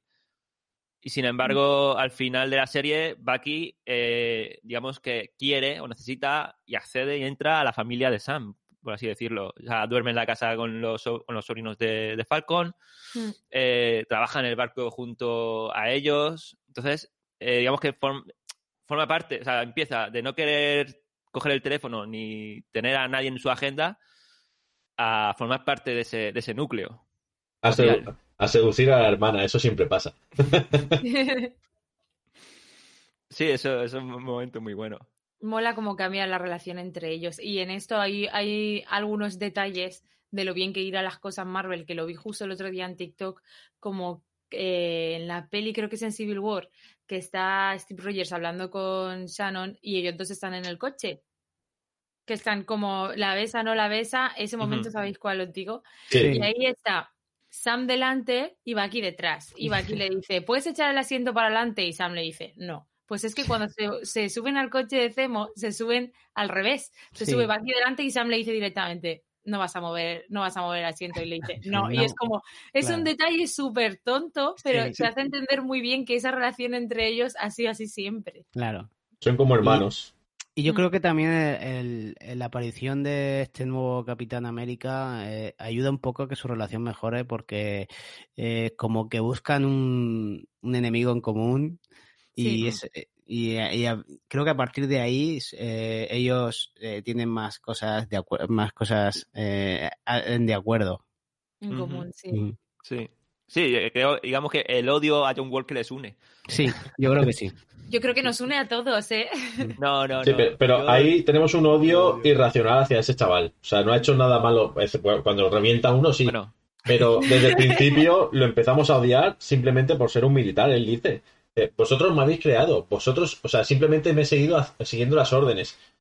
Y como hicieron con, el Jeremiah, este, el, pasamos, a John Walker entonces, ¿no? Ah, pues sí, porque yo quiero hablar sobre esa, esa, esa muerte. Sí, sí. Habla Paco. Nada, que yo lo único que veo mal es que precisamente al, que mata eh, no, no, había sido responsable de su muerte y era el que estaba intentando frenar un poco a Carly. O sea, eh, realmente. Pero si hubiera matado a Carly en su lugar, mm, hubiera estado mal, porque siempre está mal matar. Dos, también siendo Capitán América. Y tres, si hubiera sido en vez de Capitán América, hubiera sido Bucky, mm, no lo hubiera visto tan mal, ¿eh? ¿Me, entendéis? Es también por el personaje que representaba, o que trataba de representar. Sí, totalmente. Porque si hubiera sido cualquier otro, joder, es su amigo, acaba de matar a su amigo, pues un poco de venganza yo creo que está bien. Bueno, a ver, eh, se puede entender, pero realmente no, ¿vale? es decir... que, se, entiende perfectamente porque es lo que esperas que pase en ese momento con ese personaje y por eso él no puede ser el Capitán América, porque en ese mm. momento se dejaría llevar por algo que el verdadero Capitán América no haría. Hay, hay unos pequeños detalles durante toda la serie que, vemos que John Walker no está bien de la cabeza. Y no lo digo de broma, lo digo porque él, eh, desde que dan el escudo, yo no sé si es porque le está superando la situación o porque tenga un, algún tema postraumático de sus misiones, ¿vale? Porque eres hasta hace dos días era un militar en, en- en función, en funciones, Mm. estaba en, en misiones y tal. Y, y no sé si os disteis cuenta que muchas veces cuando, cuando estaba John, Wal- eh, John Walker, hacía así con el cuello, como que tenía un tic Sí, nervioso. lo hace- ah, incluso al final lo hace también. Y yo Sí, creo es- también eh, un poco lo de los ojos, pero creo, creo que es a partir del suero. Eh, a partir de que se toma el suero. Lo que yo este personaje no lo conozco del cómic, entonces no sabría decirte mucho qué bagaje tiene ahí, porque el que sale en Boragay no es el mismo, ¿no? No, no, no, no, ese es otro. Ese es No, otro, ese es vale, otro. vale, vale. Pero es similar, es muy, es muy similar al de la serie que nos han presentado. Mm. Bastante similar. Es, es- el de la, serie mucho- es. Ese era mucho del- más, más loco, además tenía la bandera de Estados Unidos tatuada en la cara. Sí, además eh, en los cómics eh, también es más radical. En, Sí, sí. en plan. Pero que no es el mismo poquito- personaje, que no es el US Agent, como le llaman aquí, al final. eh, sí, no- creo. Bueno, sí creo. El de Born Again es que no sé si es él. Es que no recuerdo el nombre que usan en Born Again. No recuerdo el nombre. Decís el Pero mismo que tiene el la, de, la bandera tatuada en la, en la cara. Eso lo veo muy extremo. decís el de Old Logan, el mismo ese. Born Again. No, Born Again. Aparece un militar ultra USA y con por una Sí. bandera tatuada en la cara. Que yo creo que John, o sea, que US Agent no la tiene tatuada y además No. usa el traje que usa. Sí, exacto, exacto. Por eso te- no sé si es el no personaje, es otro personaje distinto. Por eso digo, yo creo que no es el mismo, no sé Sí, el nombre de ser. Y lo dicho, que no lo conozco, entonces no, no, no sé muy bien por dónde van los tiros, pero mm, creo que quedan muy, muy bien. O sea, creo que nos, todos nos hemos dado cuenta de que él no está muy bien y claro, lo, lo, lo llevamos un poco a, su, a sus problemas postraumáticos de, de tanta de tantas veces que ha ido a la guerra y a luchar y eso. Mm. Sí. Y aparte lo- como sí, Rosa. Perdón, que él lo dice también. Hay un momento que está hablando con Lemar, que es su amigo, y bueno, su, su compi, eh, que cuando le dice, como que él sí que llega a dudar de si está haciéndolo bien o no. Lo que pasa es que luego pues Sí. se tira por el lado que creo yo que no es. Mm. Pero le dice, a ver, tienes X medallas de honor por las misiones. Y él como que hace el sí, bueno, Sí. pero Sobre No, todo cuando los le dice, sabemos por qué las Ya, tengo. Cuando ya le, le convence, sí, por hacer cosas más, pero lo, lo que realmente le convence es cuando dice, tomas la decisión correcta en el momento adecuado. Y eso es lo que realmente le convence, creo yo. Luego también el trato, yo no sé muy bien, no, no sé mucho lo de los militares y eso, pero el trato que se le da eh, después de cometer su fallo por parte del gobierno americano es, Muy extremo. es eh, muy extremo. O sea, es normal. Yo, o sea, la, la, la, a lo mejor en la serie quieren darle como que se le ha ido la chola y, y, y a- y- y actúa de esa manera, como, ¿sabes? Despota y casi insultándoles. Pero yo creo que se queda corto. Porque la, eh, la manera que lo degradan y, lo tratan, me parece, después de todo lo que ya había hecho antiguamente, sí, que ha hecho una cosa que está muy mal y que tiene que, que, que pagar por ello. Me parece muy bien, pero el trato me parece un poco brutal, ¿no? Pues A yo mí- sí me, lo, sí me lo creo, porque piensa que es algo televisado a nivel mundial y, y este es Estados Unidos. Y no porque sea Estados Unidos, que, que también, pero que cualquier país, al final ahora mismo, por el qué dirán y por imagen, siempre, o sea, siempre buscan una cabeza de turco y Pero ha, ma- ha matado a un terrorista. que cuántas veces hemos visto eso en la, en la tele y los No. Estados Unidos aplauden eso. Pero él lo dice. Pero es la manera también. Mata a un terrorista eh, que era un refugiado en... fuera de su país. Con superpoderes. Ya, pero el trending topic muere. Eh, O sea, mueve, mueve fronteras. Es que es verdad, no es broma. O sea, visualmente, eh, por imagen, o sea, siempre buscan una cabeza de turco. Ah. Hasta por lo más mínimo. Tú fíjate en el fútbol actual que cualquier cosa, comentario, castigan al jugador de fútbol, Mm. ¿sabes? Por una tontería a lo mejor a veces. Que, Sí. O sea, que imagínate. Ver. Yo no sé, no soy militar en Estados Unidos y he matado a nadie, entonces tampoco sé cómo son las consecuencias, pero creo que hay varias series o películas que sí que reflejan que esta problemática existe. El, em, no analices si estás suficientemente preparado del todo para, para esto, te pongo aquí, pero si luego la cagas, la cagas tú. Y no voy a estar a tu lado cuando la cagas. Y creo que eso es posible que pueda pasar. También pienso que no es solo que mate a un terrorista, es que no es que tenía una pistola y se ve cómo dispara la pistola, es que le Mm. revienta la cabeza a puñetazos con el escudo. O sea, creo que ahí lo hacen todo súper simbólico porque lo está haciendo, lo está haciendo en una plaza, lo está haciendo rodeado de gente con móviles, o sea, es Desarmado, está el otro. Claro, cuando está pasando, está clarísimo que lo que está haciendo está mal, porque podría parar y podría detenerlo y tiene la fuerza para contenerle y que no se escape y no lo hace. Lo que hace es desahogarse. Mm. Y es lo que no quieren que represente a Estados Unidos, aunque es lo que muchas veces pasa, porque al final cuando estás en una situación violenta es muy difícil que puedas gestionar eh, ese momento. Y Sí. yo creo que eso, que no interesa dar esa imagen de lo que son los soldados, aunque a veces pueda pasar que sean así. Y seguramente si no se hubiera grabado, pues se hubiera llevado otra medalla más. Eh, Claro. Exacto, exacto, exacto. Pues John Walker yo creo que es, a mí eh, creo que es el personaje que más, mm, yo creo que sí que es el que más me ha gustado. O sea, porque es el más novedoso y, y, me- y- y al final, quieras que no, empatizas. O yo he empatizado, aunque no esté de acuerdo con sus Venga. cosas, Venga, Carlos, que es el hijo de Carl Russell y eso ya te la pone dura. que nos conocemos. La verdad es que al pobre aquí al principio no, no le favorecen mucho con el casco, las orejas y tal, pero también creo que lo hacen para, para marcar una diferencia, una distancia con el Capitán América que todos queremos y merecemos, ¿no? Creo que lo hacen así para marcar esa, esa distancia. Pero ya te digo, es un personaje que a mí me ha gustado muchísimo porque yo empatizo muchísimo Mm. aunque no esté de acuerdo con él, pero sus dos grandes apariciones, que considero que una es la primera vez que aparece, cuando están Falcon y Bucky en problemas en el camión con los. con los. Sí. eh, ¿Cómo se llaman? Con los terroristas, sí. Con los... Los- con los terroristas. Sí. Esa, apari- esa, esa aparición que aparece en él y Battlestar, ¿no? Eh, Lemar. Y, y dos tíos sin poderes que le salvan el culo a Falcon y a Bucky y encima la manera de manejar el escudo, que incluso Lemar se cae del camión y lanza el escudo para salvarle la vida.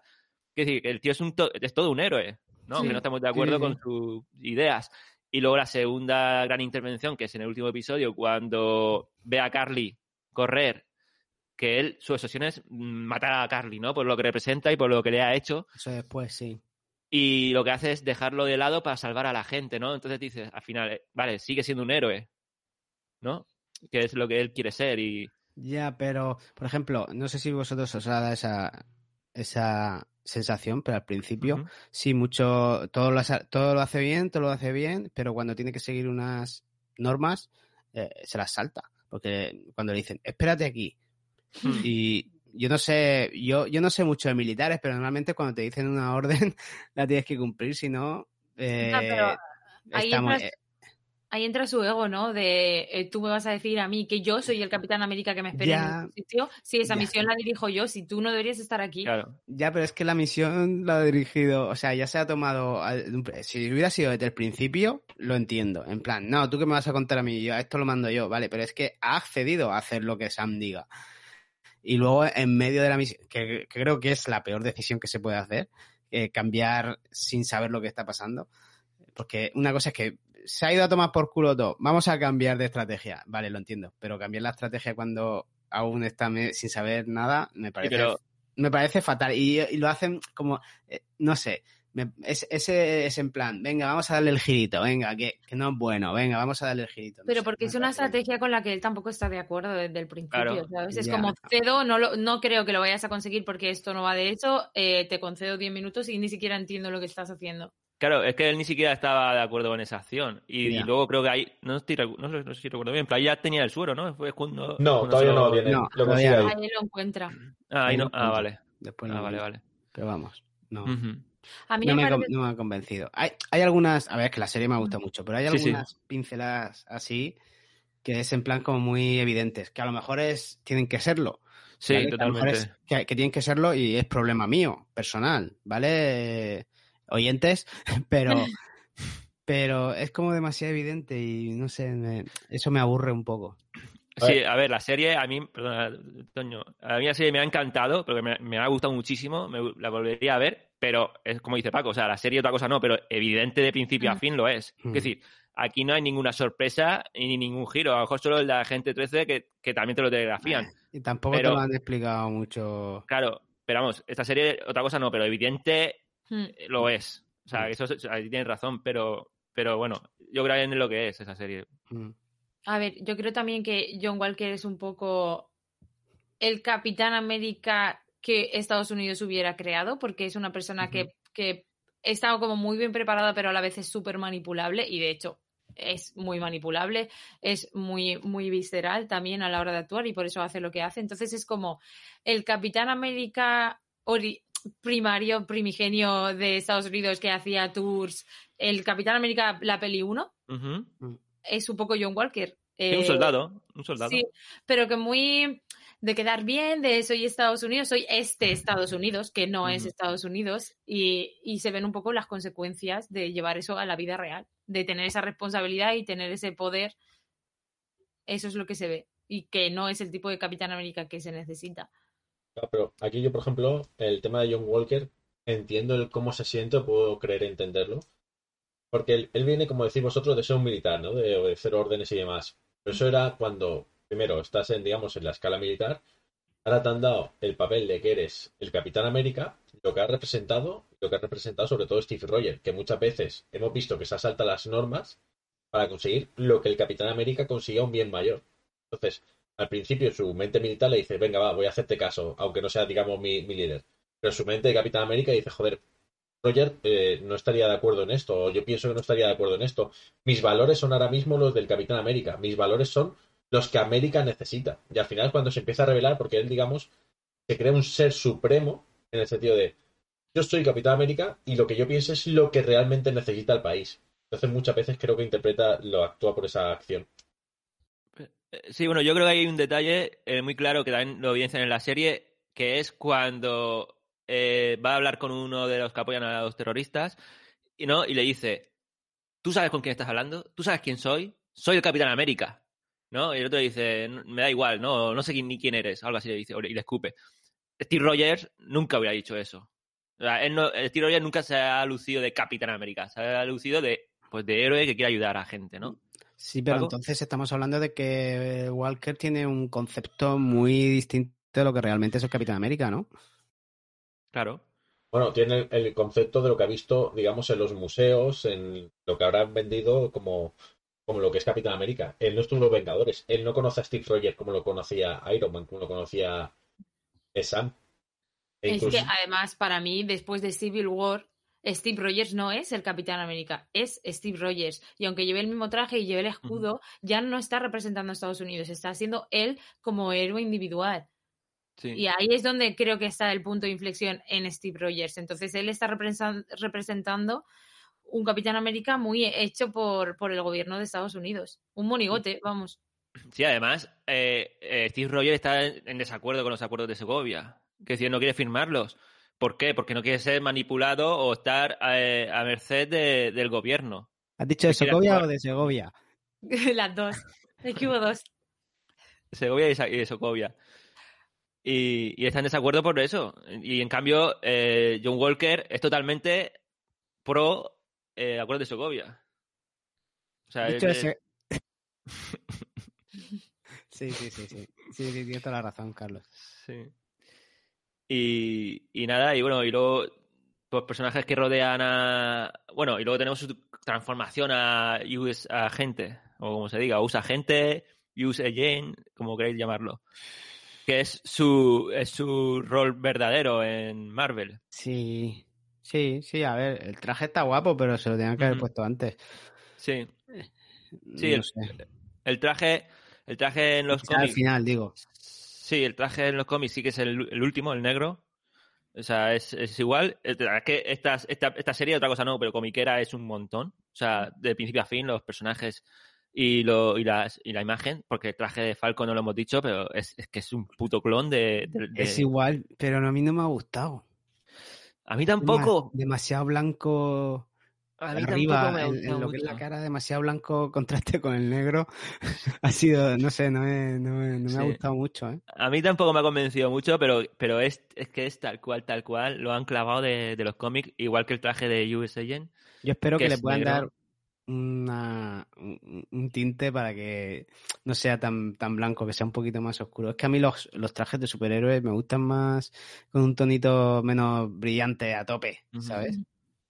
A ver, lo van a cambiar seguro, más que nada por el tema del merchandising. Cada película tendrá un traje diferente, como, como tuvo Claro. Steve Rogers. O sea, eso tenlo Sí. claro. Eso tiene razón, sí. Aquí tenía yo una cosa apuntada, es lo único que tenía apuntado que quería eh, como sacar como posibilidad. Evidentemente yo no, no me he leído los cómics y no sé si esto puede existir o no. Pero cuando Bucky habla con las de Wakanda para que le hagan el último favor, que es obvio que va a ser relacionado con Sam, jope, yo me esperaba que como Sam no tiene poderes, que una posibilidad fuera que el traje fuera rollo Black Panther. No, no a nivel de estilo, pero sí a nivel de impacto. Y me parece que hubiera estado guay. Ya, pero no, a ver, es un tío que no tiene nada que ver con la cultura de Wakanda, o sea, sería un insulto para sus tradiciones. A ver, me refiero a nivel de, a nivel de tecnología, tener Ya. esa capacidad de absorber el impacto, aunque no Ah, igual, vale. por eso he dicho que a nivel de estilo Sí. no, sino a, a, nivel, de tecnología, sí. claro, de- claro, sino Bueno, el oye. hecho de que, que el traje está chulísimo y que las alas tienen mucha más potencia y tal, pero No han dicho que no lo sean tampoco, ¿eh? No han dicho Claro. que no lo sean. A ver, el traje, o sea, está claro que va a ser de, de Vibranium, seguro, porque ese es el mineral con el que trabajan en Wakanda. O sea, Vibranium tiene y Allí, Vibranium. en, en- en Wakanda vas a buscar cualquier tipo de metal y no tiene, pero, pero Vibranium, a tope. ellos hacen de los tenedores con Vibranium, porque es que no, no Claro, y el, el. Vibranium, su propiedad es que es que eh, acepta lo- los. Absorbe. Absorbe los impactos. Claro, eso es, gracias, Paco. Absorbe los impactos, entonces el traje de. el- ya bien las alas, o no sé si el traje completo, pero absorbe los impactos seguro. Otra cosa es, es lo que hacía el traje de Black Panther, que los, los recargaba y luego los expulsaba. Eso ya no lo hemos visto ni no creo que lo haga. Pero bueno, que, que absorbe los impactos seguro y que es material de, de Wakanda de Vibranium y es mega poderoso. Yo a que nivel- me- a que nivel me del escudo. Que me protejan a Sam, por favor, que me protejan a Sam. E- ese traje lo va a heredar Lobo Blanco. El... Las, per- las perchas las hacen con Vibranium.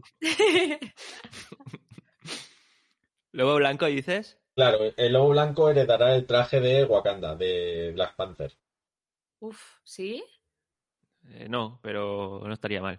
Hombre, en blanco, pero sí. Al final ver. eh, ya le están dando, ya han nombrado varias veces, ¿no? El tema del lobo blanco. Al final eh, va a ser un- el, el siguiente, digamos, que va a representar a Wakanda en cierta manera y va a ser, digamos, un foráneo. Sí, a mí, a mí sí me, yo pensaba que iba a dejar ya de, de lado el tema del soldado de invierno, porque el soldado de invierno, al final, en, en el cine es como algo más peyorativo, ¿no? Es, es un asesino. Era un, o sea, era un asesino a merced de Hydra. Yo creo que eso ya, con la redención que está teniendo o ha tenido, Bucky, yo creo que lo iba a dejar de lado y ya ser en plan eh, Capitán América y Bucky. O, o el Capitán América y el Lobo Blanco, como dice Barbarrulla, que quizá quieran hacer ese giro. Y, y- y, bueno, la segunda temporada, porque parece ser que va a haber segunda, quizás sea más centrada en Bucky. Sí, Y- es como la, la cambi- cambia de, de alter ego. Eh, lo claro. veo muy bien un poco también representado en, en- en- en lo que pasa en el bar. Eh, Justo. Cuando él es se hace pasar por como si fuera siendo un, el soldado de invierno. O sea, y de la misma manera. O sea que es como que ya no es el mismo, incluso él no se siente cómodo con ese papel. Y, y ya no es él, entonces ese rol creo que lo va a dejar, lo va a dejar y, y coger otro, lo que no sé si lo llamarán de una manera o de otra. Sí, aquí tienen mucho de Lobo Blanco en, en- en el UCM. Bueno, vamos a pasar por personajes que no nos da para todos, ¿eh? Ya. Vale, pues bueno, eh, vamos a hablar de baloncesto, que sé que Paco tiene ganas de Sí, hablar de. Daniel Blue. Para mí, es que a mí es un actor que me gusta mucho, aunque Sí. ha tenido mala suerte un poco con las películas que ha elegido, como esa de esa tan rara de Netflix. Pero ¿La serie o la peli? la peli esa de, de- ¿cómo era? Uf, para, paradoja o algo así se llamaba. Vale. Eh, es un actor que me, que me encanta y, y, y el personaje es de los que más me gustan del UCM como villano porque luego hablaremos del otro villano que aparece, pero para mí el villano de esta serie es él. Eh, por, por lo representa por, por, por, por el carácter que tiene, por sabes, por, porque es un personaje muy característico y, y su dualidad en el sentido de que a veces es bueno, a veces es malo. Es que lo tiene todo, es que lo tiene todo. Y luego ya, pues esa maravilla que nos ha dado como meme de, de baile de la discoteca, que eso va a quedar para siempre. Y, y como lo podéis ver, que él mismo ha- habla sobre, sobre esa escena, que lo, lo hice pensando que podría funcionar, pero en la vida pensé que lo iban a poner y lo ponen y, y yo creo que eso pasará a la historia de esta Yo creo que es la parte que más recordaremos de esta serie. Totalmente, totalmente seguro. Aporta muchísimo, yo creo, eh, por, por el carisma que tiene de, Sí. de persona que ha estado mucho tiempo en la cárcel y quiere disfrutar de la de, de persona Bueno, pastosa claro. que ha disfrutado de un montón de cosas. En plan, te apetece este té, te apetece no sé qué, y lo vive todo con una calma y los otros dos que están súper tensos. Es como que relaja muchísimo. Eh, Lo que me he dado cuenta en esta serie es lo del título de varón, lo enseña mucho más. En la otra película no, no se le daba tanta importancia a esto y, y- y la tiene, o sea, y es bastante lógica. Ujú. Y aquí se enseña mucho más eso y es como que le da un punto de pijo que me mola muchísimo. Sí. Y me encanta. Sí, porque yo en Civil War pensaba que era un pobre, tío. O sea, cuando... Un tío o sea, normal, sí. sí. Sí, Venga, un jo- tío de clase media, con mucho, muy inteligente. Sí, aquí, aquí le han dado ese rol más, de, más comiquero, que tampoco tiene nada que ver con el del cómic, en plan, la más, que si la máscara, que la coge, o sea, la máscara aparece para enseñarla, porque tampoco es que Mm. signifique Sí. nada. Suficiente. Sí, es un chascar, o sea, un, un eso. Y me referencia, la máscara, eh, vemos el, el- el mayordomo que tiene, que es varón, tiene un montón de coches, El almacenes. abrigo- es que el abrigo ese que tiene es que le queda genial. sí. Sí, sí, sí, muy, muy chulo. Y al final también vemos que tampoco es un villano, porque al final, o sea, villano como tal, quiere decir, su misión o su idea es acabar con todos los supersoldados. Mm. Esa es su misión. Ya está. O sea, no quiere dañar al mundo, no quiere conquistar a nadie. No, no. O sea, Y vemos su- que otra vez lo consigue. Sí. Igual que en la película de Civil War. O sea, el tío lo que se plantea lo consigue. Sí, en este caso, lo único que se le escapa, porque a Bucky le concede, digamos, el perdón, ¿no? Eh, por lo que sea, le, sí que dice que. Porque también su misión es acabar con todos, y Bucky Sí. incluido. Y a Bucky le dice: Mira, eh, me has demostrado que eres de otra forma, ¿no? Y, y digamos que te perdono la vida, ¿no? No es mi objetivo. Pero ojo, Ya. John Walker está, está por ahí. No sé si él sabe que John Walker, que seguro lo sabrá, pero John Walker se le ha escapado. De momento sí. De momento sí. Y, Y eso, bueno, sí, un poco más solo de decir eso, lo que la relación con Sam, en el hecho de in- insi- insistirle en es una terrorista, matará, es una terrorista, matará, eres un buenazo, eres un buenazo. Y luego con Bucky, pues esa relación de sigue siendo un cabrón, sigue siendo un arma, sigue siendo un eso, pero luego se da cuenta de cómo va cambiando, como tú dices, le concede el perdón un poco diciendo, no eres ya ese arma, eh, has cambiado totalmente, eh, no, no, no hay ningún control sobre ti y, y- y- y un poco como diciéndole, has pasado muy mal, o sea, te han puteado muchísimo y tienes como derecho a, a seguir viviendo y tener una vida normal. Bueno, normal dentro, o sea, que con lo que todo lo que te han hecho, tienes derecho a, a vivir. Algo así, entendí yo. Sí, algo, eh, sí, a ver, es un poco abstracto porque al final también Mm. parece un poco eh, guionazo, ¿no? En plan, venga, pues Sí. a, ti, a ti te perdono, ¿no? Sí. Pero, pero bueno, es algo así. Eh, quería, bueno, Rosa. ¿quieres Sí, que nada, es solo que viví un pelín de momento de tensión, quizá por conocer menos al personaje cuando está él solo con, con los botecitos del super suero, decir, jope, realmente él entiende. eh, igual que entiende las consecuencias, entiende el poder que tiene eso. Y hubo un momento que yo pensaba que los cogía y se los guardaba, ¿eh? Antes de que Mm, los mm. pise. ¿Sabes? Pensaba el, ostras, eh, que al final es una persona que te podrías creer que, que le importe nada y que quiera ese poder y, y Mm. los, y los revienta. Y es como, Los pisa, es que está súper chulo, Mm, porque piensas tú, tío, todos pensamos lo mismo ahí. Sí. Se va a pegar un chupito ahora mismo que vamos, entre pecho y espalda. Y el tío los pisa ahí. Además, no los coge y los tira, no, no, los revienta en plan que no, que de esto no se pueda coger nada. Sí, porque todos pensábamos que iba con la vuelta, con el girito de, de algo, ¿no? Algo por la espalda, algo que... que no, no. Que él eh, quiere acabar con su- los super soldados y les ayuda. No se ha traicionado en ningún momento. eh, les ha ayudado en todo lo que hace falta, se ha salvado la vida. Y, y no ha dado ninguna sorpresa negativa. No. Que en va, ningún momento ¿sabes? les ha engañado, simplemente les ha dicho, mira, yo tengo este y voy a hacerlo. Y ya está. Sí. Pero claro, todos, estamos- todos estamos con la tensión de que algo iba a haber. Mm. Como de- decís. A ver, No, se eh, fuga, pero no, ya pero está. se fuga esperando a Bucky porque dice, has tardado demasiado. Él simplemente se fuga para dar, digamos, eh, sus Para escaparse de, respetos a la- su de la de familia. Wakanda. Bueno, no, para, para, para dar sus respetos Y- a la tumba de su familia, no por otra cosa. Fi- Una pregunta, al final la cárcel esa donde sale, ¿dónde es? ¿En Wakanda? ¿Te veía? No, No, que va, esa es la del gobierno, esa es donde encierran también en su La balsa. momento a Ant-Man. a- Ah, en la balsa, es verdad. Sí. Pero yo pensaba que se lo iban a llevar a Wakanda y lo van a encerrar en Wakanda. Yo también No, No, entiendo, lo- no lo- entiendo muy bien que lo metan en la balsa. no, lo dicen ellas, pues. ah, ¿lo dicen ella? Lo dicen ellas, dice, le vamos, le vamos a llevar a, a la balsa. Vale, Yo vale. también pensé, digo, hostia, sería una Wakanda, digo, porque molaría ver a Zemo en Wakanda. Sí, pero ahí, Pero tam- no- ahí también mola mucho porque, digamos, ellas renuncian a su cultura, que lo iban a reventar a Zemo, diciendo, mira, me gusta cómo lo habéis hecho, o sea, tiene sentido, pues vamos a juzgarlo con las normas del mundo, no con las normas de las Valquirias estas, porque en su momento lo dicen, ¿no? Eh, eh, pues, pero esto no es Wakanda, dice, nosotras estamos donde nos necesiten y aplicaremos las normas, eh, nuestras normas en cualquier parte del mundo. Y sin embargo, ahí reculan y dicen, venga, lo vamos a llevar a la balsa. O sea, es una evolución de personajes y del propio país como Wakanda muy grande, ¿eh? Porque es, Sí. digamos, en- en- entender que no son la, la supremacía de país y que no pueden poner sus normas a, a quien les haga los cojones. ¿Creéis que vamos a ver a, más a Brown Zemo? Claro. Eh, ¿Sí? Yo, por supuesto. eh, y además, a todo el mundo le ha gustado. Todo el mundo creo que dice maravillas de él. O sea que lo vamos a volver a ver seguro. ¿Y en qué rol creéis que lo vamos a ver? Es el mismo. O sea, en ese personaje ambiguo que por un lado Ay- puede ser. ¿Ayudando a los héroes o ya por su Dep- cuenta? Dependiendo de las circunstancias, creo yo. Yo creo que puede ser útil, pero a la vez va a tirar un poco para lo que él quiera o necesite y va a estar ahí un poco. Es que quiero ligarlo con, la, con el personaje de, de Valentina de Fontaine, esa chica que aparece al final como, entre comillas, del gobierno o algo así, que, que contrata a John Walker como US Sí. agent.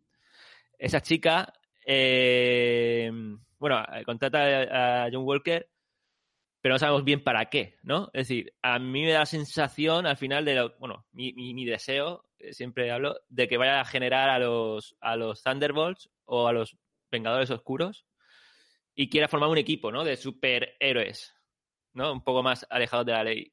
Por ejemplo, John, John Walker y quizá podamos ahí ver a Zemo. ¿Os imagináis que podamos ver ahí a Zemo?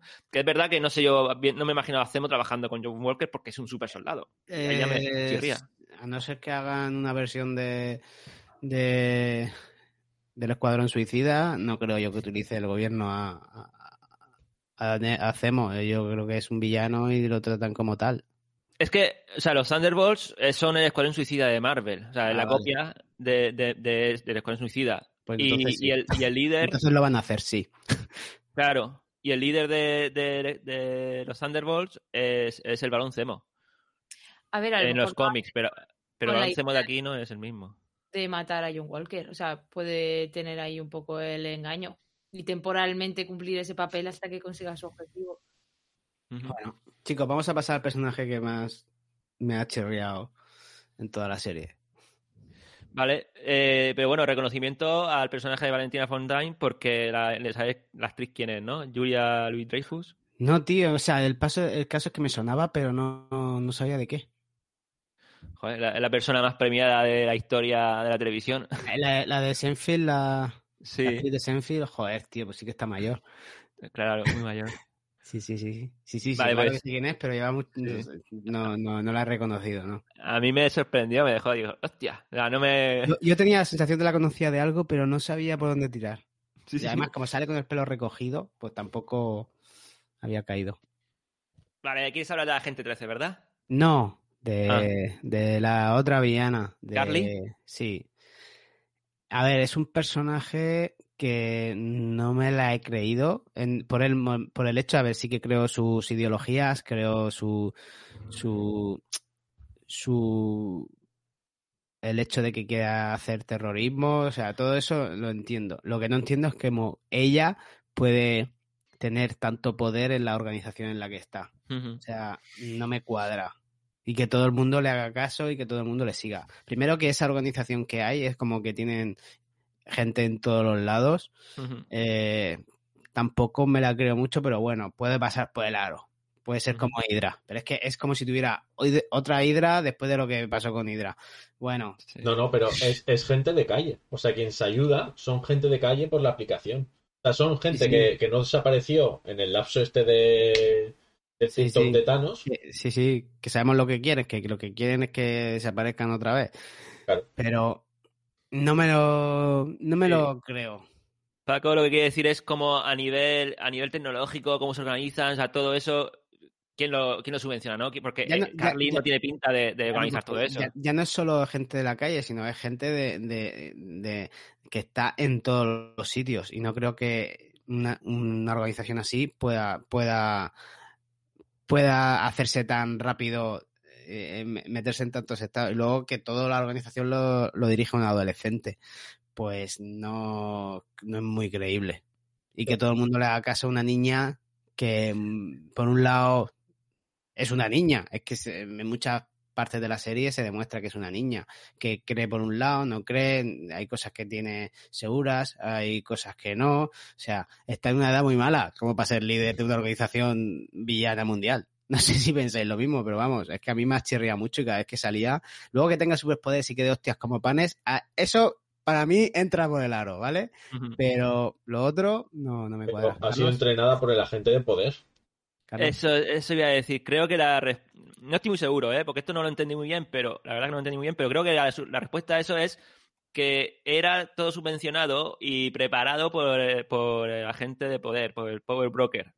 Es como que eh, era parte del plan de Power Broker, solo que digamos que ella se, fue por su cuenta. Sí. Es lo que más o menos parece que entendí, ¿no? Y al final. ¿Cuántos años? Porque vamos, si han pasado cinco años, eh, es que sabían que iba a volver todo a la normalidad, que iba a pasar todo lo de que pasa en, Infinity War. Eh, no, no me cuadra. No me cuadra que hayan tenido un, un entrenamiento tan duro, o sea, y, y tan concienciado a eso en tan poco tiempo, no sé, no, no me cuadra. A mí todo eso me, me, choca mucho, perdona. Sí. no, sí, yo también, a mí también me chirría bastante todo el tema de la organización porque mm, es que apenas lo explican, o sea, aparece, te dicen la motivación y se acabó. No, realmente eso está muy Y por ejemplo, el, el, líder de la organización hubiera sido el, el que se carga el, el, el, Capitán América, este Walker, me hubiese creído más, porque es un tío que ya tiene una, parece que tiene una edad más avanzada, que que es bueno también porque tiene una cara buena el tío que, que, que, cae para atrás. Sí. Y Matías, ¿no? Se llamaba, sí, creo que. Sí, bueno, prácticamente el que habla con Sam cuando está con los niños. El profesor. Eh, si hubiera sido ese, ese me hubiera trabado más. O sea, me hubieran convencido. Pero una, una adolescente que la chica, a ver, que no tenga nada contra ella, ¿vale? Pero que, que no me no, no me no me gustaba y cada vez que salía como me, me chirriaba. Es por el discurso de ella, se erige como, es como San, se erige, se erige líder de la, de la organización, pero por el discurso que tiene. No, me. No, no me. No me tampoco me, me produce. O sea, cuando ella habla. Es como si fuera un discurso como el de Sano al final, ¿sabes? No me. No me. No, no, no, no, recibo ese impulso de, joder, esta niña, esto, todo lo que está diciendo, eh, tiene razón, ¿sabes? Es la puta Greta, ¿sabes? De, de, Marvel. No, no, no, no me convence su discurso. Rosa.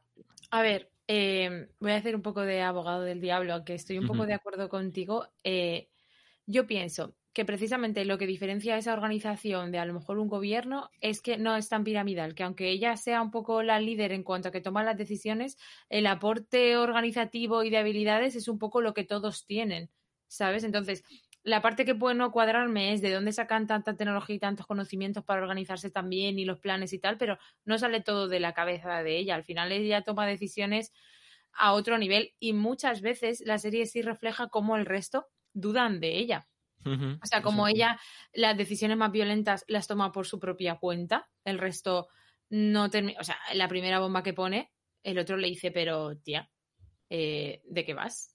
Y nosotros empiezan a estar un poco como. y muchas veces, la última vez que dice un pueblo, no sé qué, no sé cuántos, el resto les cuesta reaccionar. Y yo creo que hmm. reaccionan un poco por en una mezcla entre miedo, porque a lo mejor ella sí que tiene un poco más de, carisma o de, o de coraje, eh, y un poco por, pues ya que estamos aquí, o sea, ya hemos llegado hasta aquí, no nos vamos a retirar. Pero que creo que esas dudas sí se reflejan, como tú dices, el de que sea un adolescente y de que utilice el lenguaje de la violencia porque no tiene otros recursos. Por eso mismo, o sea, es que eh, precisamente es la persona menos adecuada para liderar nada. Y por eso fracasan. Mm. Si no, ya no es porque fracases, es que tienen demasiado. Es, es que yo no sé cómo pasan del camión.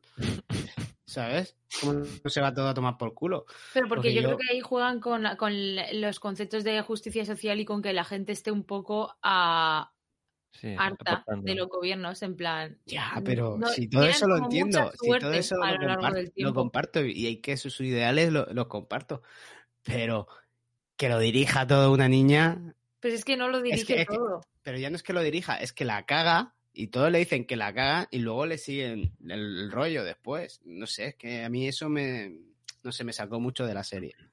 Pero Bueno, bueno, a mí a mí sí me gusta. O sea, yo veo todas esas carencias que dice Paco porque chirría muchísimo.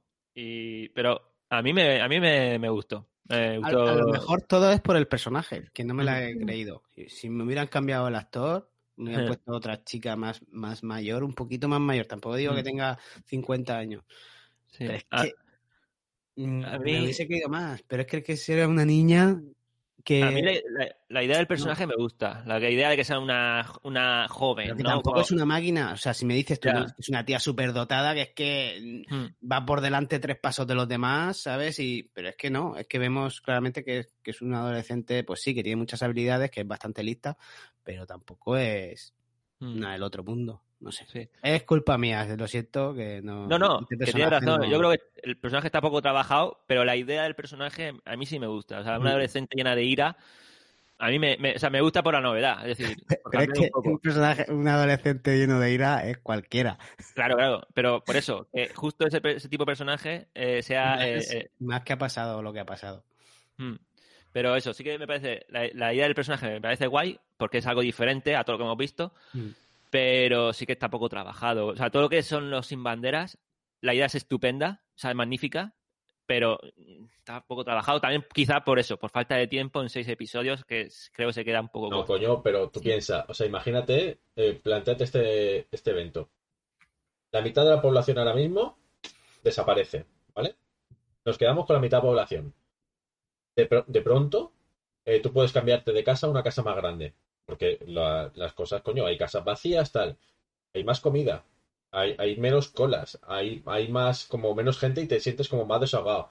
Baja la contaminación. Aparecen más animales, aparece tal. Ves de pronto como el planeta Tierra, por simplemente el hecho de que pues hay la mitad de humanos contaminando, tú ya eres más libre, ya te dejan entrar en cualquier sitio, en cualquier país, hay menos normas, es como todo se baja de nivel para que todo se adapte a, a la nueva situación. Hostia, estamos todos jodidos, el mundo está mejorando, adelante. Y de repente vuelven a aparecer todos. Vuelves a ser una mierda, tú, todos los demás, vuelve otra vez la escala social, los ricos son los ricos, los pobres son los pobres, se iguala.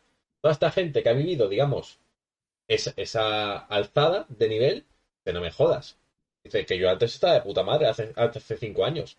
Ya no es que esté, no, no es que esté anterior a hace seis años, sino que además estás premiando a la gente que acaba de aparecer ahora, por lo tanto a nosotros nos dejas en espera, nos dejas sin comida, nos dejas sin refugio, nos dejas tal, y la gente que acaba de aparecer ahora mismo, después del chasquido, te estás dando ayudas, eh, eh, apoyo, no sé qué. ¿Qué pasa? Eso, hacer una, una aplicación móvil en la cual, oye, los líderes pedimos ayuda y la gente, digamos, eh, pone, simplemente indica dónde está y les ayuda.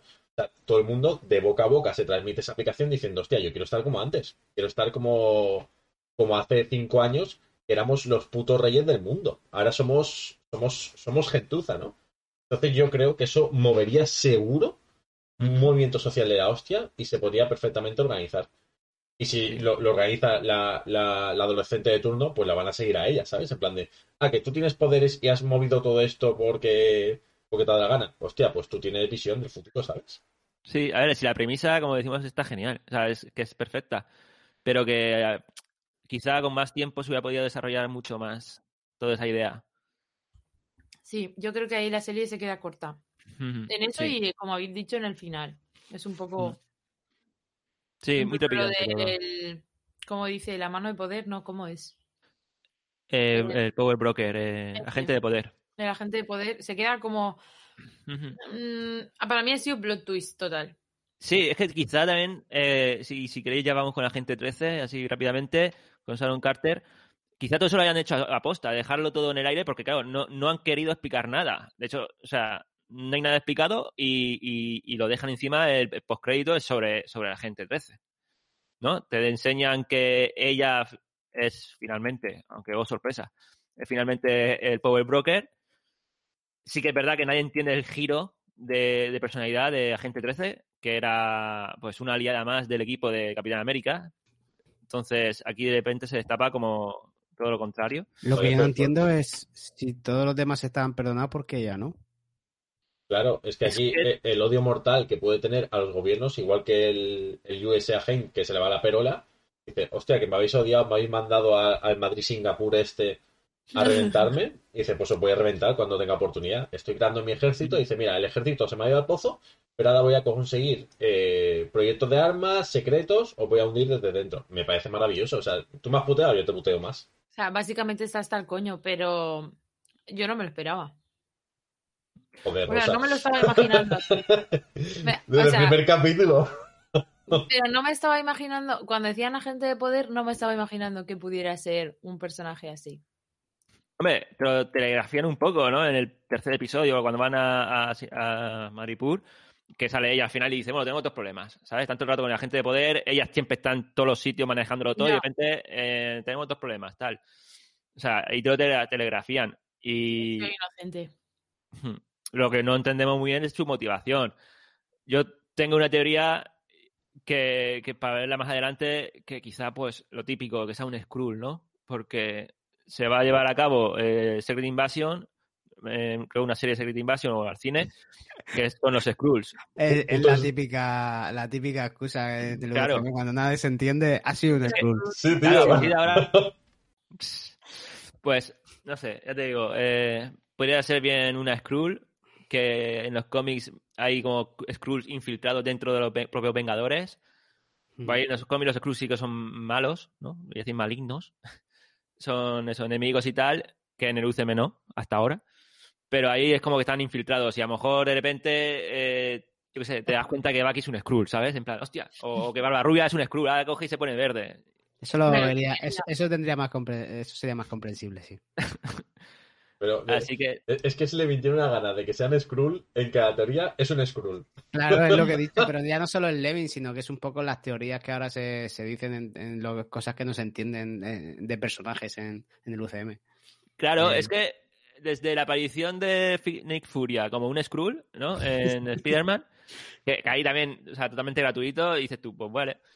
Y luego, y luego la aparición en WandaVision de otra Skrull, y, de repente Agente 13 es mala, eh, o sea, es que es un cambio muy radical, o sea, totalmente radical, inexplicable hasta ahora. O sea, es una chica, es pro.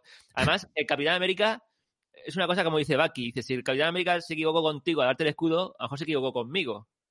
Bueno, Y eso no se puede permitir. Entonces, ¿qué va a pasar? ¿Se va a equivocar con, con Agente 13? No creo. Pero escúchame, ella sangra rojo, los Skrulls no sangran rojo.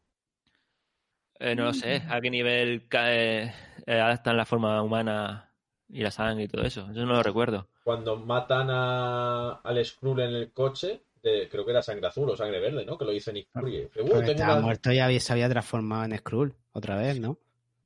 Vale, o sea, que cambia de mm. color a sangre. No lo, o sea, no sé, ese nivel no, no, lo recuerdo ni lo sé, la verdad.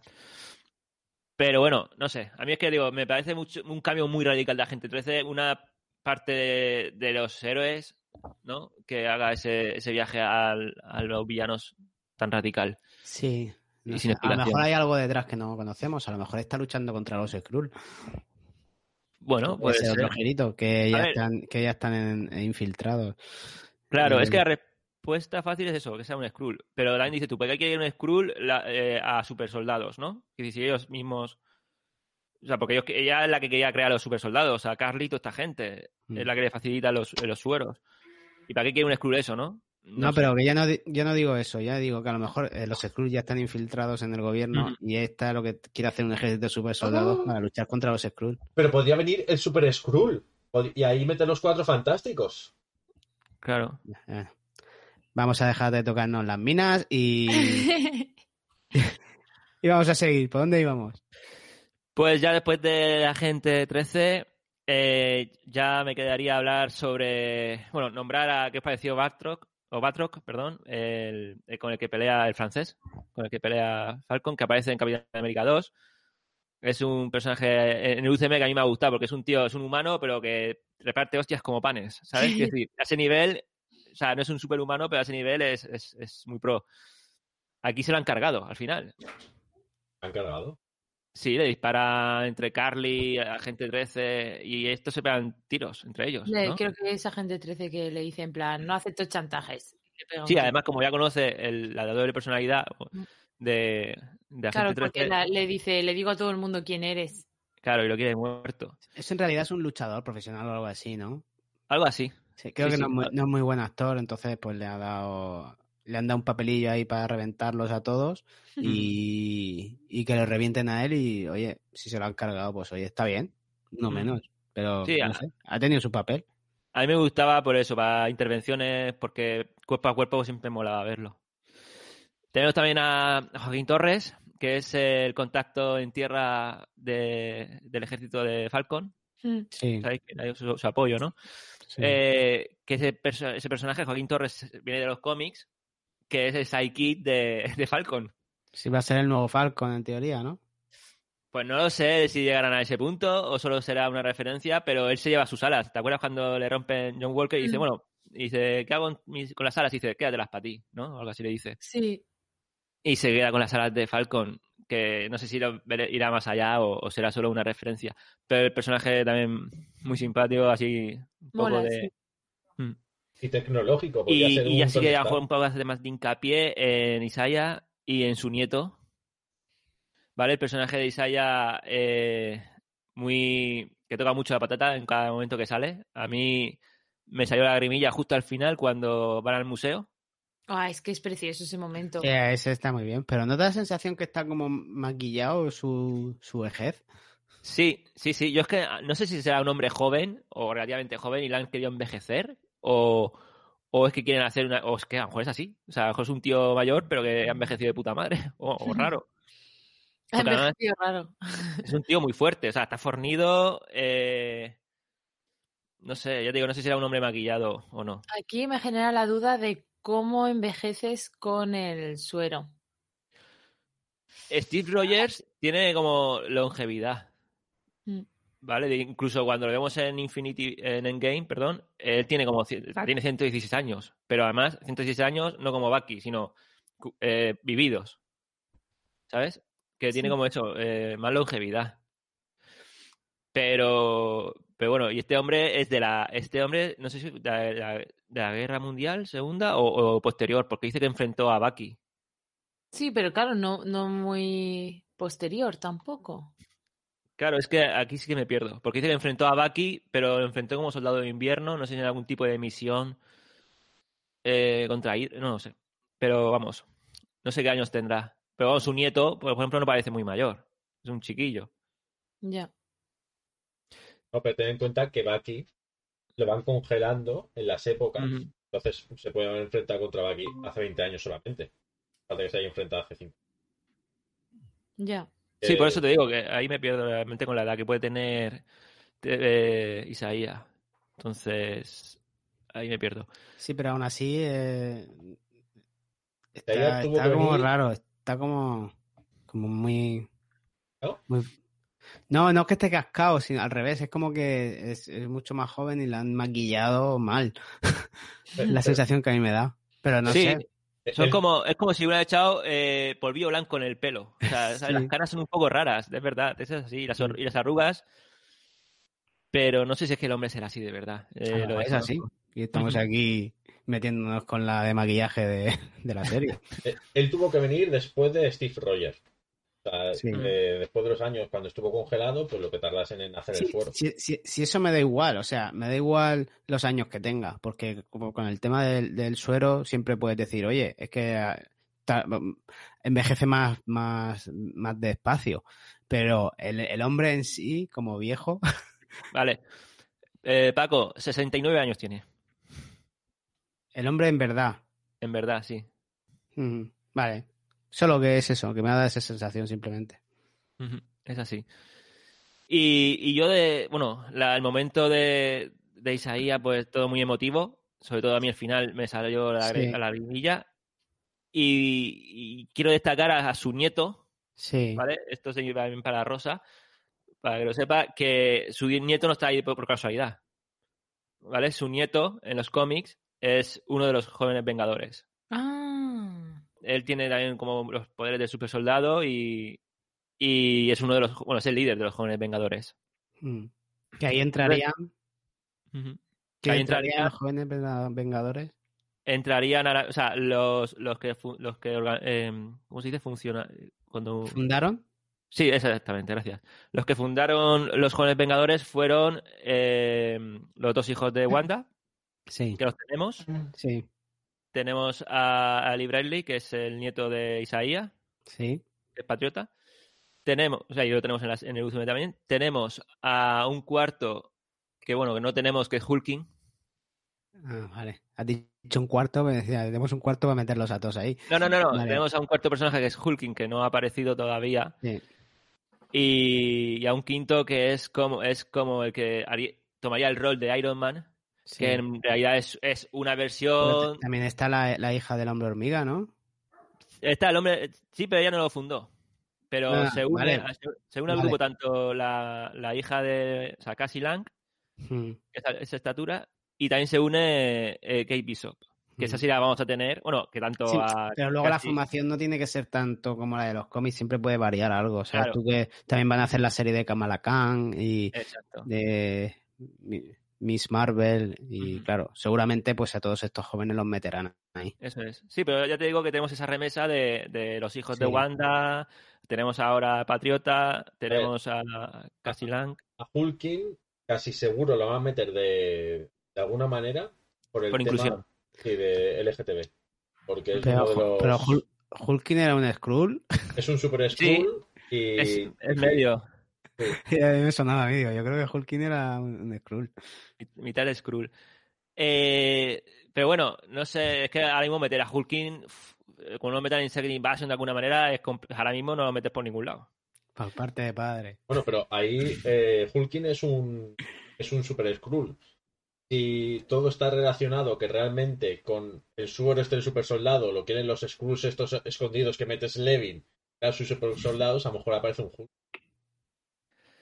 Yo, yo no meto, yo no meto Skrull por ningún lado. Yo solo digo que hay un Skrull que sobrevivió en Capitana, Capitana Marvel.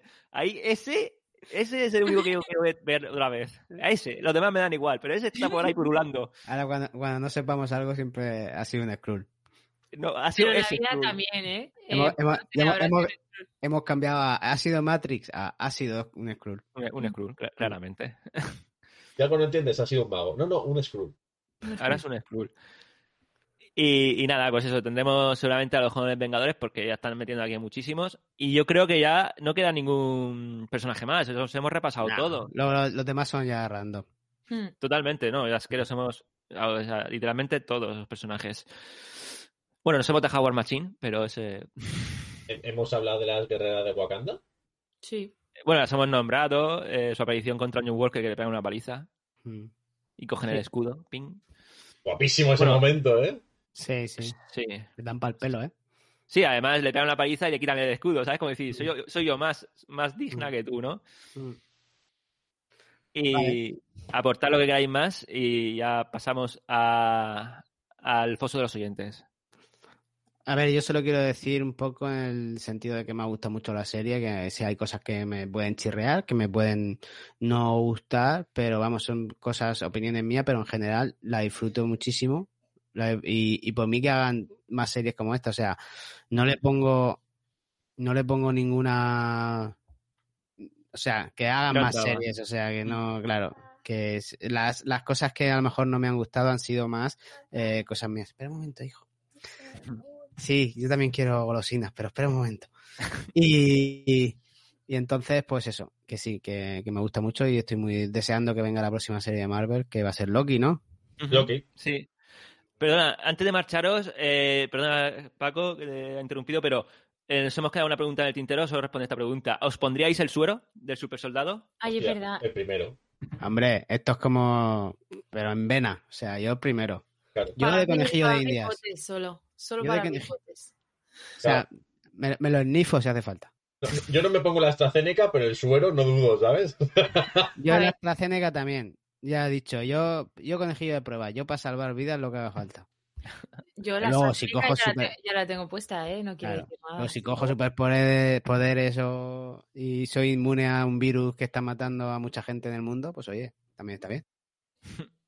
O sea que todos os pondréis la... eso, ¿no? Pero No, sabiendo, sabiendo, sabiendo, ¿tú no? A ver, si va a venir Cemo a matarme por llevarlo puesto cuando no lo voy a usar para nada. Pues claro, eso.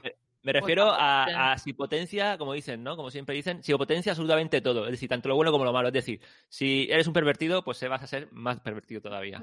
Oye, Me la ¿me pongo. estás tomando, me estás tomando como ejemplo o qué? A los tres, nos ha cogido a los tres, ¿eh? eh Entonces yo creo que no, porque crearía como una, una superheroína con muchísima ansiedad. Entonces creo que paso. Yo eh, directamente crearía un monstruo. No sería na- nada de, heroín, de héroe. Sería un supervillano, seguramente. Bueno, también, también vale. Hace falta supervillanos para sacar super, superhéroes. ¿Y tú, Alba Rubia? Yo me la pongo y da igual, sea héroe, villano, o sea, lo bueno y lo malo de mí eh, exponencialmente me encantaría. Con, con Barbarrubia está si nosotros dejaríamos que él se pusiera al suero o no. Claro. ¿Os imagináis contar chistes más malos aún que los que cuento? Uf, que alguien nos aleje el suero a todos, por favor. Guay. No, pero tú te lo pones o no, tú te pinchas o no. Yo me la pondría, yo, pues no sé, supongo que sí, ¿no? También para ya, pues. Total, si nos hemos puesto todos, tú también te pones. Esto es como las drogas. Exactamente, claro. la- Presión de grupo. Claro. Claro, total, porque si no tengo ni alas ni tengo físico para pelearme con, con nadie, pues me pongo esto, de potencia, lo que sea. Así que bueno, pasamos al foso de los oyentes. Y hasta aquí el foso de los oyentes, porque no hay ningún comentario. Desde la semana pasada de publicamos el anterior episodio no hemos tenido ningún comentario, así que eh, solo nos quedaría despedirnos y agradecer a Rosa y a Paco por estar en Vale. este episodio. Antes de despedirnos, quería hacer el comentario en directo, porque yo sí que os he Ah. escuchado. Y nada, me gustó bastante vuestro, vuestro podcast y eso. Y, y cuando hablasteis un poco de Invencible, eh, recordar, recordar un poco que sí, que la serie se terminó. Que dijisteis que no sabíais si se había terminado no. Es. Mm. Sí, la serie había terminado. Y por lo que estoy viendo, vosotros disteis vuestra opinión de la serie y yo decir que sí, que, que coincido mucho con Carlos con el tema de la calidad, que puede ser que deje un poco que desear, que, pero en cuanto a la historia a mí me está gustando mucho porque está tomando otra línea diferente a la del cómic y aunque es bastante similar, Genial. pero eso que diferencia, pues te da, te da mucho juego a disfrutar tanto del cómic como de la serie eh, por separado. Y, y no es que veas lo mismo en diferentes cosas. Sí, es muy parecido, pero cambia algunas cosillas que te hace Sí. que, que sea interesante, ¿vale? Sí, eso siempre suma. Ah, Mm. pues muy y, guay. la, muy guay. y, que a mí, y que a mí la serie eh, sí que me está gustando mucho. O sea, A ver, yo he visto cuatro episodios. Desde el primer capítulo me enganché, me enganchó. Ujú. Yo he visto cuatro episodios, no he visto más, y de momento se me está haciendo un poco eso, nada, o sea, nada ingenioso, novedoso y tal, pero, pero seguro que si Vale. tanta, tanta fama tiene. Ayer me vi el 7 y yo creo que está tomando algo bastante, o sea, lo que viene siendo la trama central, está, se está asomando algo bastante interesante. Guay, guay. Pues aún me queda mi episodio por ver entonces. Genial. Genial, pues gracias por la aclaración. Y eso, lo dicho, agradeceros a tanto a ti y a Rosa, a Alba Rubia no. Eh, y perdón también a Rosa, por al final esto se ha demorado. Nos hemos puesto aquí engorilados hablando de, de Falcon and the Winter Soldier. Nada, nada. sa- Sabíamos que iba a pasar, he tenido suerte y me han atrasado los planes una hora, así que ahora yo me cambio y me voy a escalar. Genial. Sin, sin barba rubia. Tía, muy feo eso por tu parte. ¿eh? Te da tiempo a venir. No, paso. Para mí es siempre un placer estar por aquí y hablar de, de estos temas. A ver si puedo arrastrar a Sam más veces, que ya que tiene la suerte de tener el nombre de personajes guapísimos, tío, que por lo menos nos dé su opinión. En primera Samantha persona. Fox, Samantha Fox. Claro. Sam es el único nombre de nosotros que al revés es algo. Es más Sam. Vale, que nos liamos, que yo me tengo que ir. Que muchas gracias por invitarme eh, y, y pasar un rato con vosotros, como siempre, es muy divertido y sobre todo de hablar de cosas que nos gustan. Así que besos para todos, menos para Barrubia, que, que, que se me pegan los pelos en la boca. Espero veros pronto otra vez por aquí, en otro tertulia. Y, y nada, y por mi parte, un beso, un abrazo y un saludo. Un beso, chicos. Como grabes otra vez de cosas de DC sin mí, te reviento.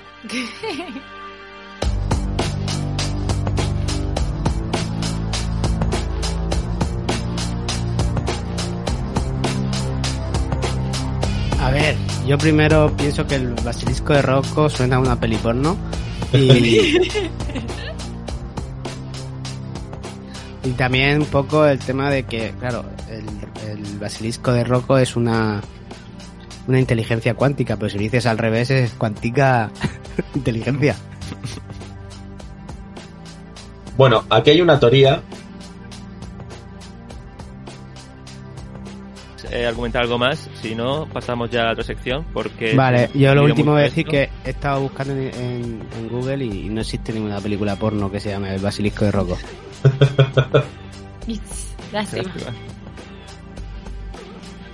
Bueno, ya sabéis, productores, que podéis darle caña por ahí. Besucones somos, ¿eh? Somos, que falta de sexo, ¿eh? tenemos que hablar de sexo, darnos besos. Estamos carentes, ¿eh? Mira que Rosa casi que día sí, día también, pero... Eh, depende de la semana. Esta semana sí, pero normalmente no.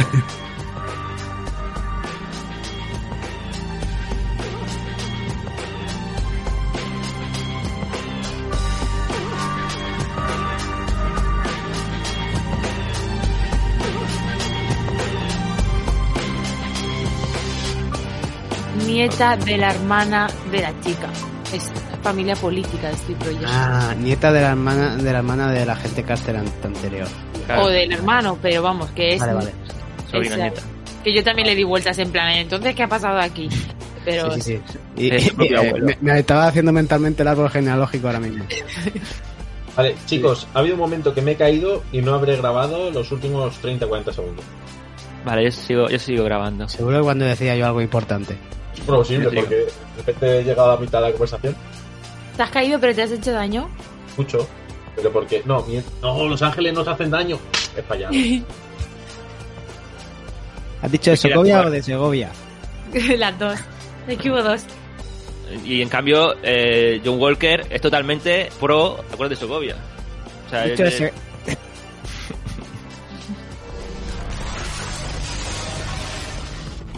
¿os pondríais el suero del super soldado? Ay, es verdad. El primero. Hombre, esto es como... Pero en vena. O sea, yo primero. Claro. Yo Para de conejillo de indias. Solo, solo Yo para. O sea, me, me lo ennifo si hace falta.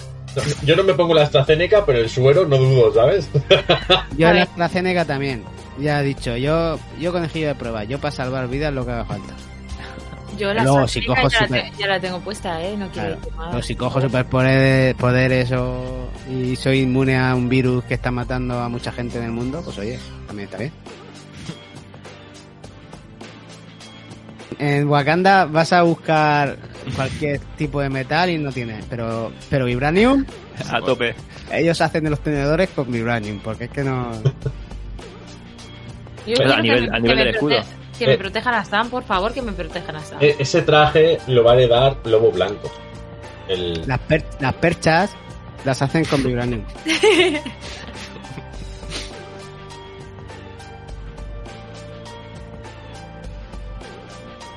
Luego blanco dices. Claro, el Lobo Blanco heredará el traje de Wakanda, de Black Panther. Uf, ¿sí? Eh, No, pero no estaría mal. Hombre, en blanco, pero sí. Justo, se han vibrado la- a la a la vibrancia, como se diga.